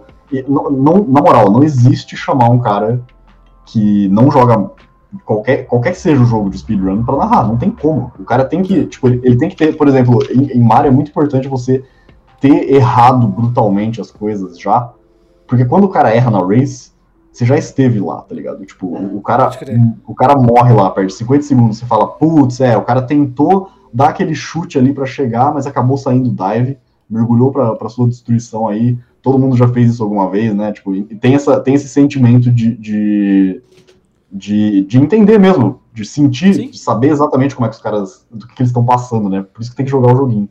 Uh, é por isso que foi tão perturbador aquela transmissão há muitos anos atrás que teve em alguma ESPN, sei lá, alguma Globo da vida, que narraram Street Fighter e os caras não faziam a menor ideia do que estava acontecendo. É só horrível de assistir, né? Aham, Sim, sim. Os espectadores estão tão perdidos quanto os narradores, então é, sim. é- é complicado mesmo. Difícil. Cara, muito bom, muito bom. Al- Alguém tem algum assunto que ficou de fora aí, que a gente deixou fora, que tava na pauta e alguém quer comentar? Que, cara, nós estamos rumando já para duas horas de programa, um dos programas mais legais que a gente já fez, sem sombra de dúvida. Opa, legal. Desse, Obrigado. alguma coisa que você ainda quer comentar Ah, sobre o speedrun? Cara, eu posso, eu posso responder rapidamente aquela pergunta ali do. do- de quem que é? Deixa eu ver. Ah, do, do, do, do Cavalho. Ele falou: tem eh, Ah, não, tem bastante diferença entre os tempos de emulador e console. É, Então, rapidamente, assim, o 164, o console hardware original, né, que é onde está a verdadeira competição, inclusive a categoria mais respeitada é console, ah, existe muito lag ah, no Mario 64. O jogo é extremamente lagado e existe uma, uma skill para jogador de console que é lag reduction. Então, você saber manipular a câmera e o Mario de formas específicas para evitar lag faz parte do leque de habilidades que você tem que ter jogando no console. Vou explicar pra galera esse, esse conceito, porque assim, o- o- obviamente que o hardware não é otimizado, o hardware é muito simples e tudo mais. Apesar de que a gente até comentou isso no programa passado, né? Que muitas vezes o emulador ele funciona pior do que o próprio console, Uhum. porque apesar de você ter um i9 com 64 GB de RAM, o, o chip do, do console ele é perfeito para aquilo que ele tem que fazer, e o seu Sim. i9 não é perfeito para aquilo. Sim. Então ele tem que fazer uma série de simulações, uma série de emulações, por isso que chama emulador, e aí às vezes não vai emular perfeito. Sim, exato. Dito exato. isso, o próprio console, apesar de ser feito para isso, o poder computacional dele é pouco superior a uma calculadora. Então, assim, É. ele é muito fraco. É, esse é o lance E aí de jogar um jogo velho, né? É, exato. E aí o que acontece? Se você tem dois bichos na tela, o jogo tá de boa. Se começa a ter quatro, cinco, seis bichos na tela, visíveis na tela, o jogo começa a regar. E aí começa a dropar frame, começa a cair, começa Exato, a ficar exato. lento. É. E aí você muitas vezes tem que ir no console saber posicionar sua câmera para que tenha o mi- mínimo de elementos possíveis na Isso. tela para que aquilo não atrase o jogo em nenhum momento. Perfeito, exatamente isso. Então, assim, por exemplo, é, aquela segunda fase do Bowser lá, dos, os nostálgicos que lembram aquela, que é uma fase cheia de lava e tal, ah, tem três andares. Né? Lá no terceiro andar, que tá quase na boca ali do chefão, no console, para você fazer a movimentação mais rápida, sem lag, né, sem perder tempo à toa, como o Roma falou, para ter menos elementos na tela, é uma câmera extremamente arriscada, porque é uma angulação meio estranha, né? Não é uma angulação supernatural, você está querendo excluir elementos da tela. Então você faz uma movimentação com o Mario numa pequena faixinha de terra, envolto por abismo e lava. Então, tipo assim, é uma skill absurda, sabe? Porque essa angulação, para evitar lag, você tá sacrificando a segurança de saber para onde você tá indo, por exemplo. Então, assim, é, é por isso que existe categorias separadas no speedrun.com para emulador e para console, porque o console você literalmente joga diferente do emulador. Porque o emulador, como é um console de 96, o emulador obviamente não tem lag, né? Então você chega na, na fase do submarino lá, ou nessa fase que eu falei, não é que nem no 64 que vai ficar 2 FPS. O, o bagulho Sim. vai ser normal, você não, você não precisa mudar a câmera pra não ter lag. Então, é, muita stretch é muito diferente por causa disso. Ah, dito isso, o Super Mario Bros. que falaram aqui antes, a emulação de Super Mario Bros. é perfeita. Então, o World Record, atualmente, o recorde mundial, é no emulador. O cara tá jogando no teclado lá, dá pra ver. Ah, então, depende do jogo, né? Mas Mario 64 especificamente, a emulação não é igual ao jogo no hardware original.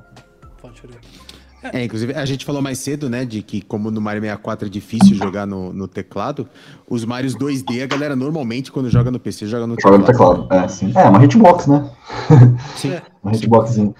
Ahn, O que eu ia perguntar é que eu acho que até alguém comentou no chat, tô tentando voltar aqui, mas é até uma coisa que a gente tinha colocado no, na pauta. De quais são os maiores jogos, assim, os mais famosos que vocês podem Ah, sim. comentar, de que Aham. são de speedruns, né? Ou que tem maior comunidade, ou algo assim. E, e, e os mais curiosos, até a gente chegou a comentar de um curioso, né? Do, do Mineirinho Adventures. Ah, é, sim. Vocês falaram que tem. Mas assim, qual- quais outros que vocês. Eu falo, pergunto, falo vocês, que eu sei que o Roma já acompanhou, mas você Ah, tá muito eu mais inserido na muito. comunidade, né? Mas, eh, tipo assim, o que, que vocês podem contar pra gente? Cara, ah, Mario 64 por muitos anos foi o rei, assim. Foi o, o- quando eu digo rei, é assim, é, é o, o jogo, o speed game, né, com o maior número de jogadores ativos. Ah, Mario 64 foi o primeiro por muito tempo. Ah, aí depois ah, a gente chegou a. O Celeste chegou a ser o, o speed game com mais jogadores ativos. Aham. Que, aliás, é, é um- é um jogo maravilhoso. O, o, o Maravilhoso. Celeste, como jogo, é um jogo maravilhoso. Quem não jogou, joga, pelo amor de Deus. Eu e tenho ele, ele, como speedrun, pra você. Nossa, é incrível. Maravilhoso, Esse jogo é incrível. maravilhoso. Mas é, é aquele tipo de jogo, tipo Cuphead, vamos botar assim, que, cara, tem fase que você tem vontade de tacar o controle na parede de tão difícil. É, o mas, jogo é difícil, é. mas é gostoso. Esse mas é um um dos- jogo satisfatório, digamos assim. Você se sente satisfeito de ter conseguido fazer o bagulho. Esse é um dos poucos jogos que o jogo casualmente e speedrun é muito bom, mas muito. Aham. Ah, então, assim, aí atualmente, não- na verdade, assim, agora, agora eu não tenho certeza, mas há pouco tempo atrás, Minecraft era o, o speed game com mais jogadores ativos. Ah, Mas como é que Olha- você faz speedrun de Minecraft? Quem, Olha quem que monta a casinha curioso. mais rápido? então, Minecraft você tem um final, né? Olha que, olha que curioso. Tem final? Eu nem, eu nem sabia que tinha final esse jogo.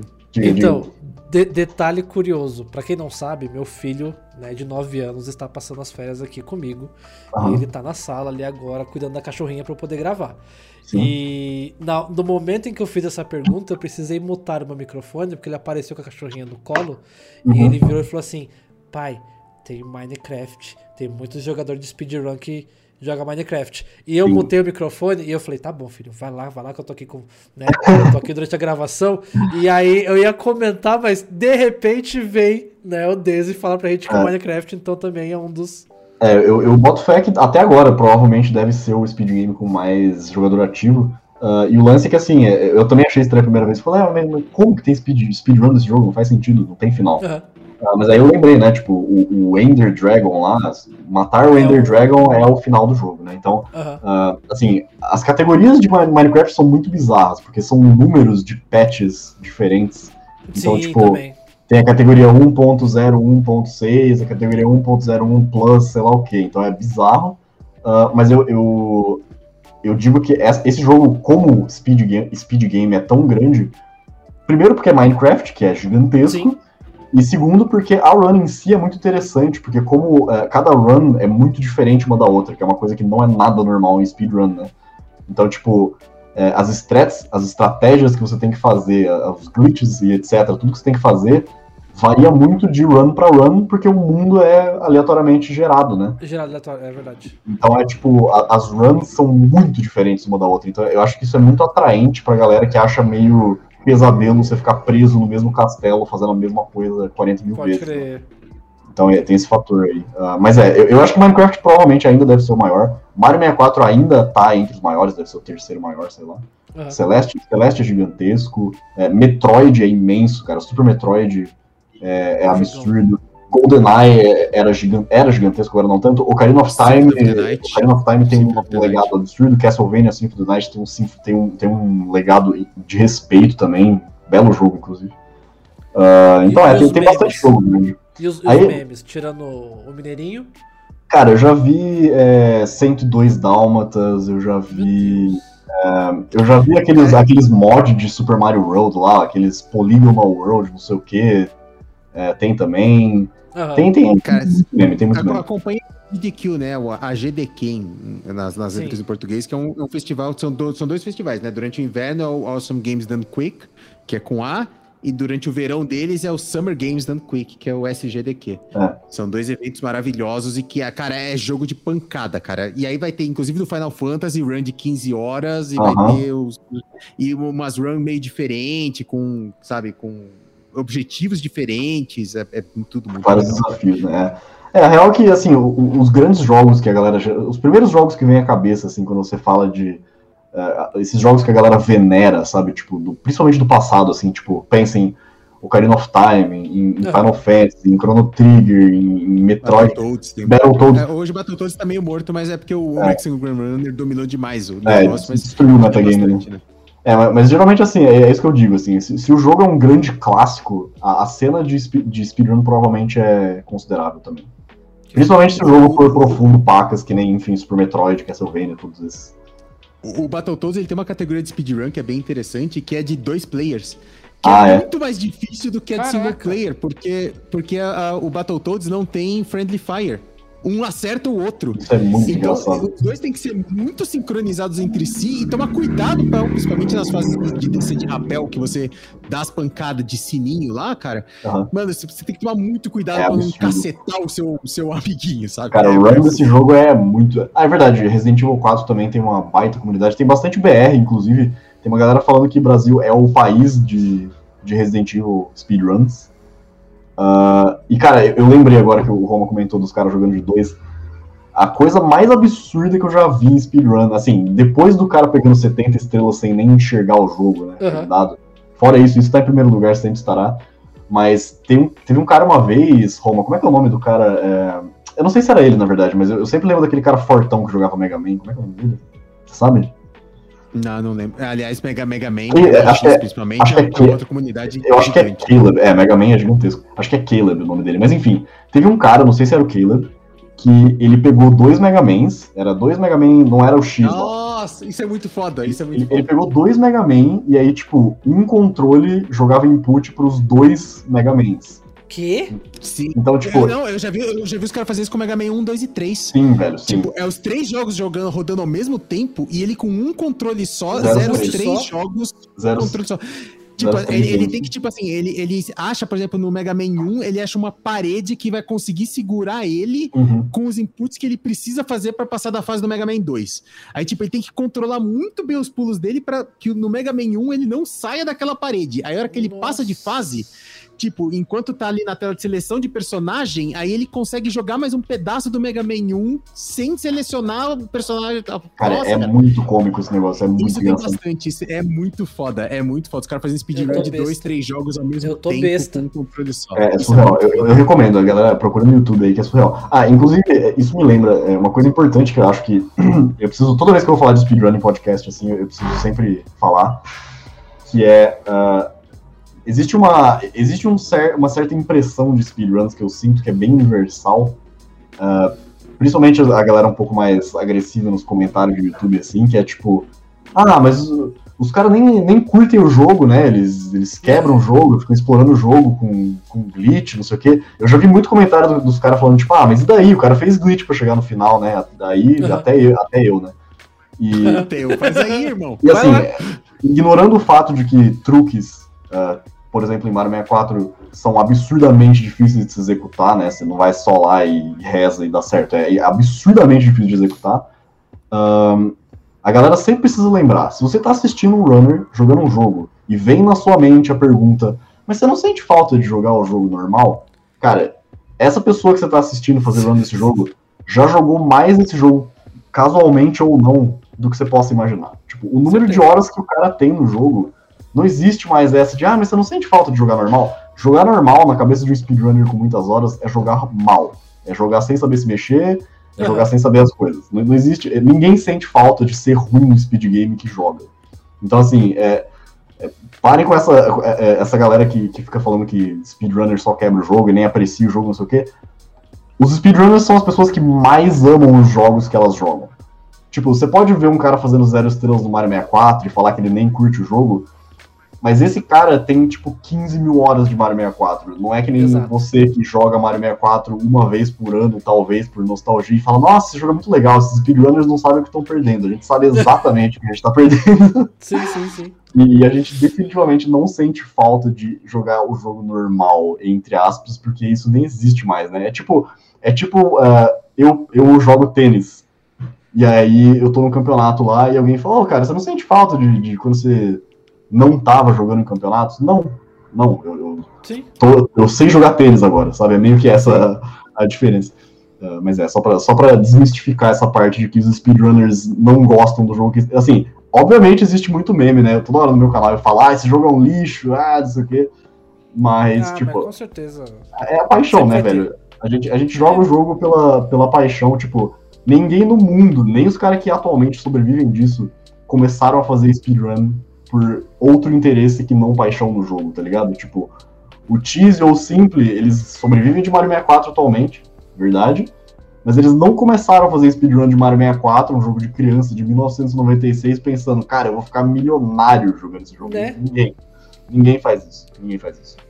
É, muito que você Esse- falou, cara. Você tá vendo sempre a mesma coisa, sabe? Tipo, que nem eu falei, Uhum. eu tenho problemas com o LoL, por exemplo, porque tem sempre o mesmo cenário.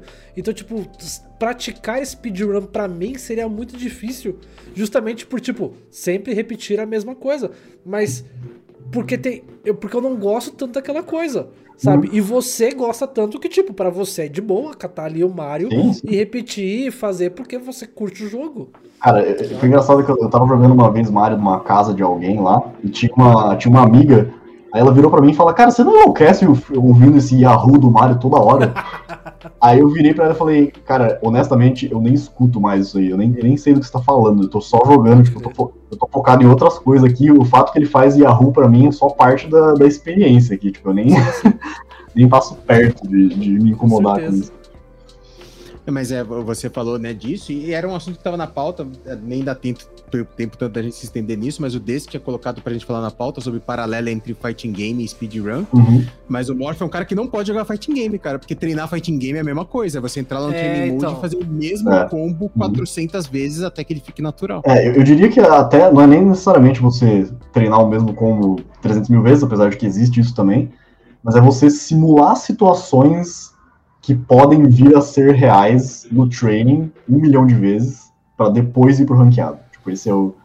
Esse é o. Uhum. E tipo, É, speedrun, isso, eu faço esse paralelo com speedrun, porque speedrun é meio parecido com isso também. Tipo, no, no Street Fighter você vai lá no training, simula situações, beleza? Aí você vai pro ranqueado.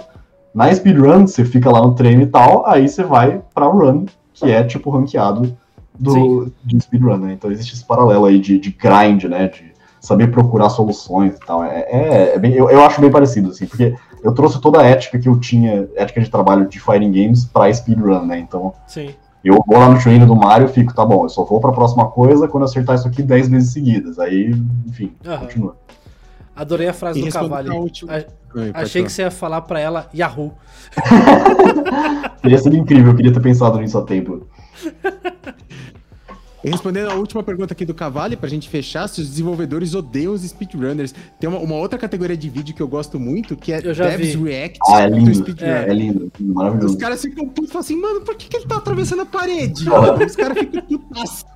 Então, é, co- comentando rapidamente isso daí, é, definitivamente existe developers que odeiam os speedrunners. Eu, eu posso dizer com segurança que absolutamente todo mundo da Nintendo despreza todos os speedrunners e, e todos os smashers.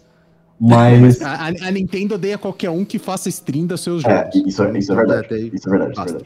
Ah, mas aí, ao mesmo tempo, tem jogos, vários, e, e vários que são muito bons, que são feitos com os speedrunners em mente mesmo. Então, Celeste, Cele- O próprio Celeste. Celeste né? dá ele, pra já ver. tem, ele já tem os timers dentro dele, né? É, pra- tem, pra- de- tem o timer embutido lá. ah, mesmo outros, assim, é, Cuphead mesmo foi claramente pensado em, em runners. Sim.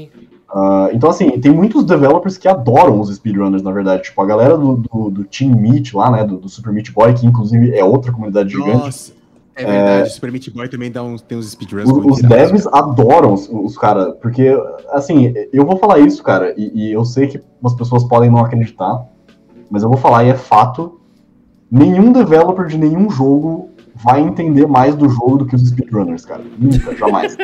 os speedrunners chegam no nível de conhecimento do jogo que os developers nunca vão chegar perto, e isso é só verdade, cara. E, e, assim, só, só aceitem. É realmente absurdo, cara. Ahn, mas é. Muito bom, acho que é isso. Tem, tem mais alguma coisa pra completar? Eu, eu queria só falar uma coisa final, só pra. Cara, a, a- gente não tem limite de tempo, viu, Dez? Eu só tô falando, tipo assim, só pra entender se a gente já faz o wrap-up aqui. Ah, tá, mas tá. fica à vontade. Aqui, aqui, É, eu- eu- falar aí, manda bala. Eu só queria falar, porque antes eu tava falando dos campeonatos de, de speedrun e tal, e a comunidade de Mario 64BR fez uma coisa muito da hora, ah, muito recentemente, eu queria comentar e chamar as pessoas pra assistirem também, que é, ahn, assim, a gente- eu já falei dos desafios, né, que a gente fazia partidas entre os jogadores ali, valendo uma graninha, que ia pros próprios jogadores, né, Uh, não tem pagamento de narrador, não tem pagamento de nada. Todo o dinheiro vai pros runners. Uh, aí eu decidi. É, é, pois é. a, a, a, a, gente, conhece. Sim, a gente, a gente sabe. Todos, todos nós sabemos bem, né? Uh, mas então, uh, aí eu, eu, tive uma ideia legal que foi fazer uma coisa meio ali no, no estilo AGTQ, né? Que é, é, fazer uma série de races, ou seja lá o que for, com o objetivo de angariar uma grana para a caridade, né? Então, eu fui atrás, assim, eu fui atrás da, da ONG Casa do Zezinho, aí, uma organização de, de São Paulo que ajuda famílias periféricas, uh, enfim, eles, eles ensinam arte, cultura, eles capacitam para o trabalho, assim, é uma organização muito foda mesmo, quem quiser ter interesse, dar uma olhada no trabalho deles, assim, muito fodas. E a gente conseguiu mil reais, assim, mil reais para a comunidade de Mario 64 VR, é, honestamente, é bastante impressionante, ainda mais na velocidade que aconteceu. Uh, então, assim, a gente conseguiu mil reais aí para casa do Zezinho, que a gente vai doar. E para comemorar esse marco né, de mil reais para casa do Zezinho, esse dia 30, muito daqui a pouco, uh, no meu canal, às 8 da noite, vai rolar uma melhor de 7. Uma melhor de 7, uma corrida de 16 estrelas. Uh, entre o Drake e o Desanig, que são jogadores absurdamente talentosos. O Desanig é um nome de peso há mais de seis anos em Mario 64 Mundial, ele é amigo de todos os top players, é um monstro. O Drake é, representa a nova geração, né? Virou top player em menos de um ano aí. E, e os dois têm o PB, cara, o personal best dos dois, a diferença é de um segundo. Então, Nossa! Uh, melhor de 7 em 16 estrelas, os caras estão no nível igual, inclusive até diria que o Drake, que é o jovenzinho, talvez esteja um pouco acima atualmente. Então vai ser uma corrida muito hype. Uh... Foda. Essa, essa sexta, para quem tá acompanhando aqui ao vivo, ou para quem ouviu o podcast na data do lançamento, é nessa sexta, mas é, é você vai fazer na sua Twitch, né? Isso, o, é, é essa sexta, 8 da noite, no meu canal mesmo, twitch.tv barra você vai, você vai postar VOD depois no YouTube, para que o VOD no Twitch deleta depois de um tempo, né? Então sim, também sim. Vou... procure, se você tá, ouvindo isso no futuro, sim, é... procure isso, mas, mas cara, que legal, estarei lá para assistir com certeza. Eu também, eu também, cara. É, então, isso daí foi... Isso daí é muito louco também, cara, porque o Desanig vai se afastar do game agora, ele tá jogando o jogo acho que há 7 anos agora. E ele chegou a ser, tipo, top 5 mundial já em 120 e tal, o cara é um monstro. E essa exibição dele com o Drake vai ser meio que a última coisa de Mario 64 que o Desanig vai fazer. O Desanig é o nosso melhor jogador há anos. Uhum. E, então, assim, vai ser uma das últimas oportunidades para ver o Desanig uh, jogando numa race dessas. Uh, e, além disso, a gente vai fazer uma parte 2 aí da comemoração do, do desafio beneficente no dia 14, né, que é o, o, outro final de semana lá na frente, que vai ser um dia inteiro, vai, vai ser o seguinte, eu vou, a comunidade inteira de Mario 64 vai estar envolvida, e que vai rolar o seguinte, é, às 24 horas do, do dia 14, quem bater PB, né, que os jogadores que conseguirem é, bater os seus recordes pessoais, vão ganhar coisas. Então vai, vai ter grana sendo, nice. sendo ganha, vai ter controle sendo ganho também pelos runners que conseguirem bater personal best.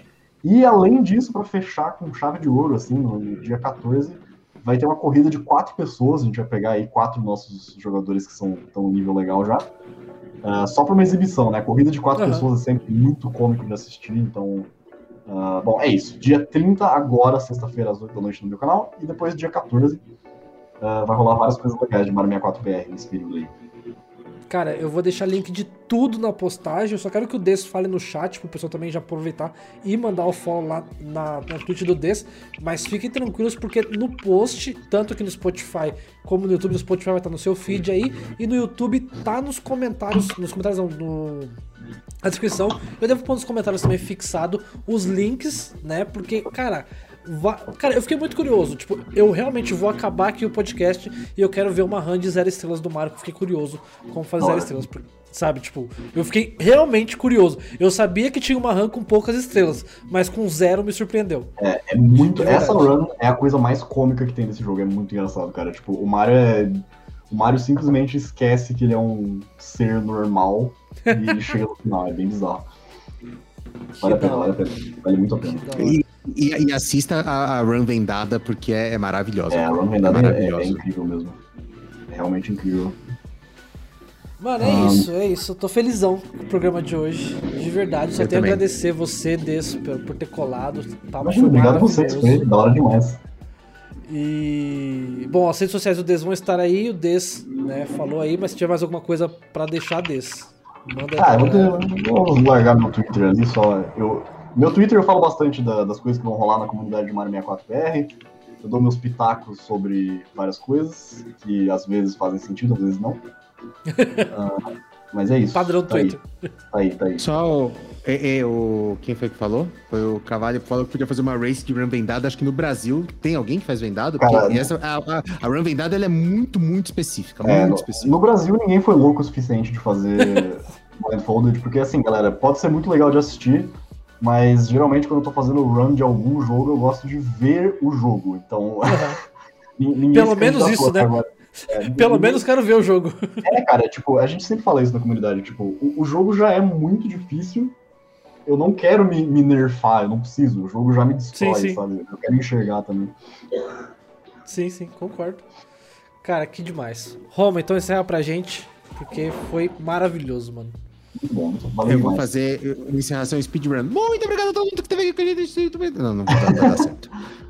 Muito obrigado, galera, todo mundo que esteve aqui conosco nessa terça-feira à noite na twitch.tv barra Canto do Morph, onde nós gravamos todas as terças, a partir das 20 horas, a, o Trocando Cards Podcast. Na semana que vem, provavelmente vai começar 8 e meia em vez de 8 horas, mas acompanhe a gente nas redes sociais que a gente vai deixando detalhes para vocês. É, A gente já tem uma convidada para semana que vem, mas ela provavelmente vai ter que atrasar um pouquinho. Então a gente deve Uhum. planejar o começo da, da live para 8 e meia. E muito obrigado a quem está acompanhando a gente aqui na, no YouTube ou no Spotify, trocando cards podcast. Dê suas despedidas. Bom, galera, eu queria agradecer o Morph e o Roma aí, obrigado pelo espaço para poder falar do meu joguinho favorito aí. Ah, de novo, quem tá escutando, quem tá vendo aí, tem interesse em fazer run de Mario, ah, enfim, cara, eu streamo se quiser entrar em contato comigo. É, é, jeitos de achar o Discord de Mario 64BR é tranquilão, achou um runner, achou todos. Então, quem tiver interesse aí, o nosso Discord tem tudo que você precisa, tem qual emulador usar, é, como arranjar console se quiser jogar no console, como baixar o negócio de treino, é, a gente analisa o PB de vocês, a gente faz tudo. Então, quem tiver interesse em jogar, a gente tá sempre querendo jogador novo, né? Sempre querendo mais, mais gente notando o joguinho que é tão precioso pra gente. E é isso, galera. Espero vê-los dia 30. Tem, tem, tem Discord da galera de Super Mario World? Então talvez eu me Ah, anime uma hora. Quem sabe? Tem, cara, tem. A galera do Super Mario World. ah, os brasileiros Tem, são tem, muito tem bons. mas esse é idiota, é isso que você vai falar? Que você vai... É, É, tem, eu, eu, eu, não sou tão fã de, de speedrun de Mario World, mas a galera é muito da hora, conheço eles. Ah, e os BRs são muito fortes em Mario World, muito mesmo. Os BRs são bem talentosos nesse jogo aí. Cara, o Cavalho acabou de mandar mais 10 bits aí, mandou 5 pra Bom. cada cabeça. Foi muito bom, Cavalho. Tamo junto, Valeu, irmãozinho. valeu, Cavalho, valeu demais. Valeu mesmo, mano. Cara, de- absurdo, absurdo. Vamos encerrando aqui então, pessoal. Roma já agradeceu, eu só tenho a agradecer também ao convidado e vocês. Maravilhoso esse programa.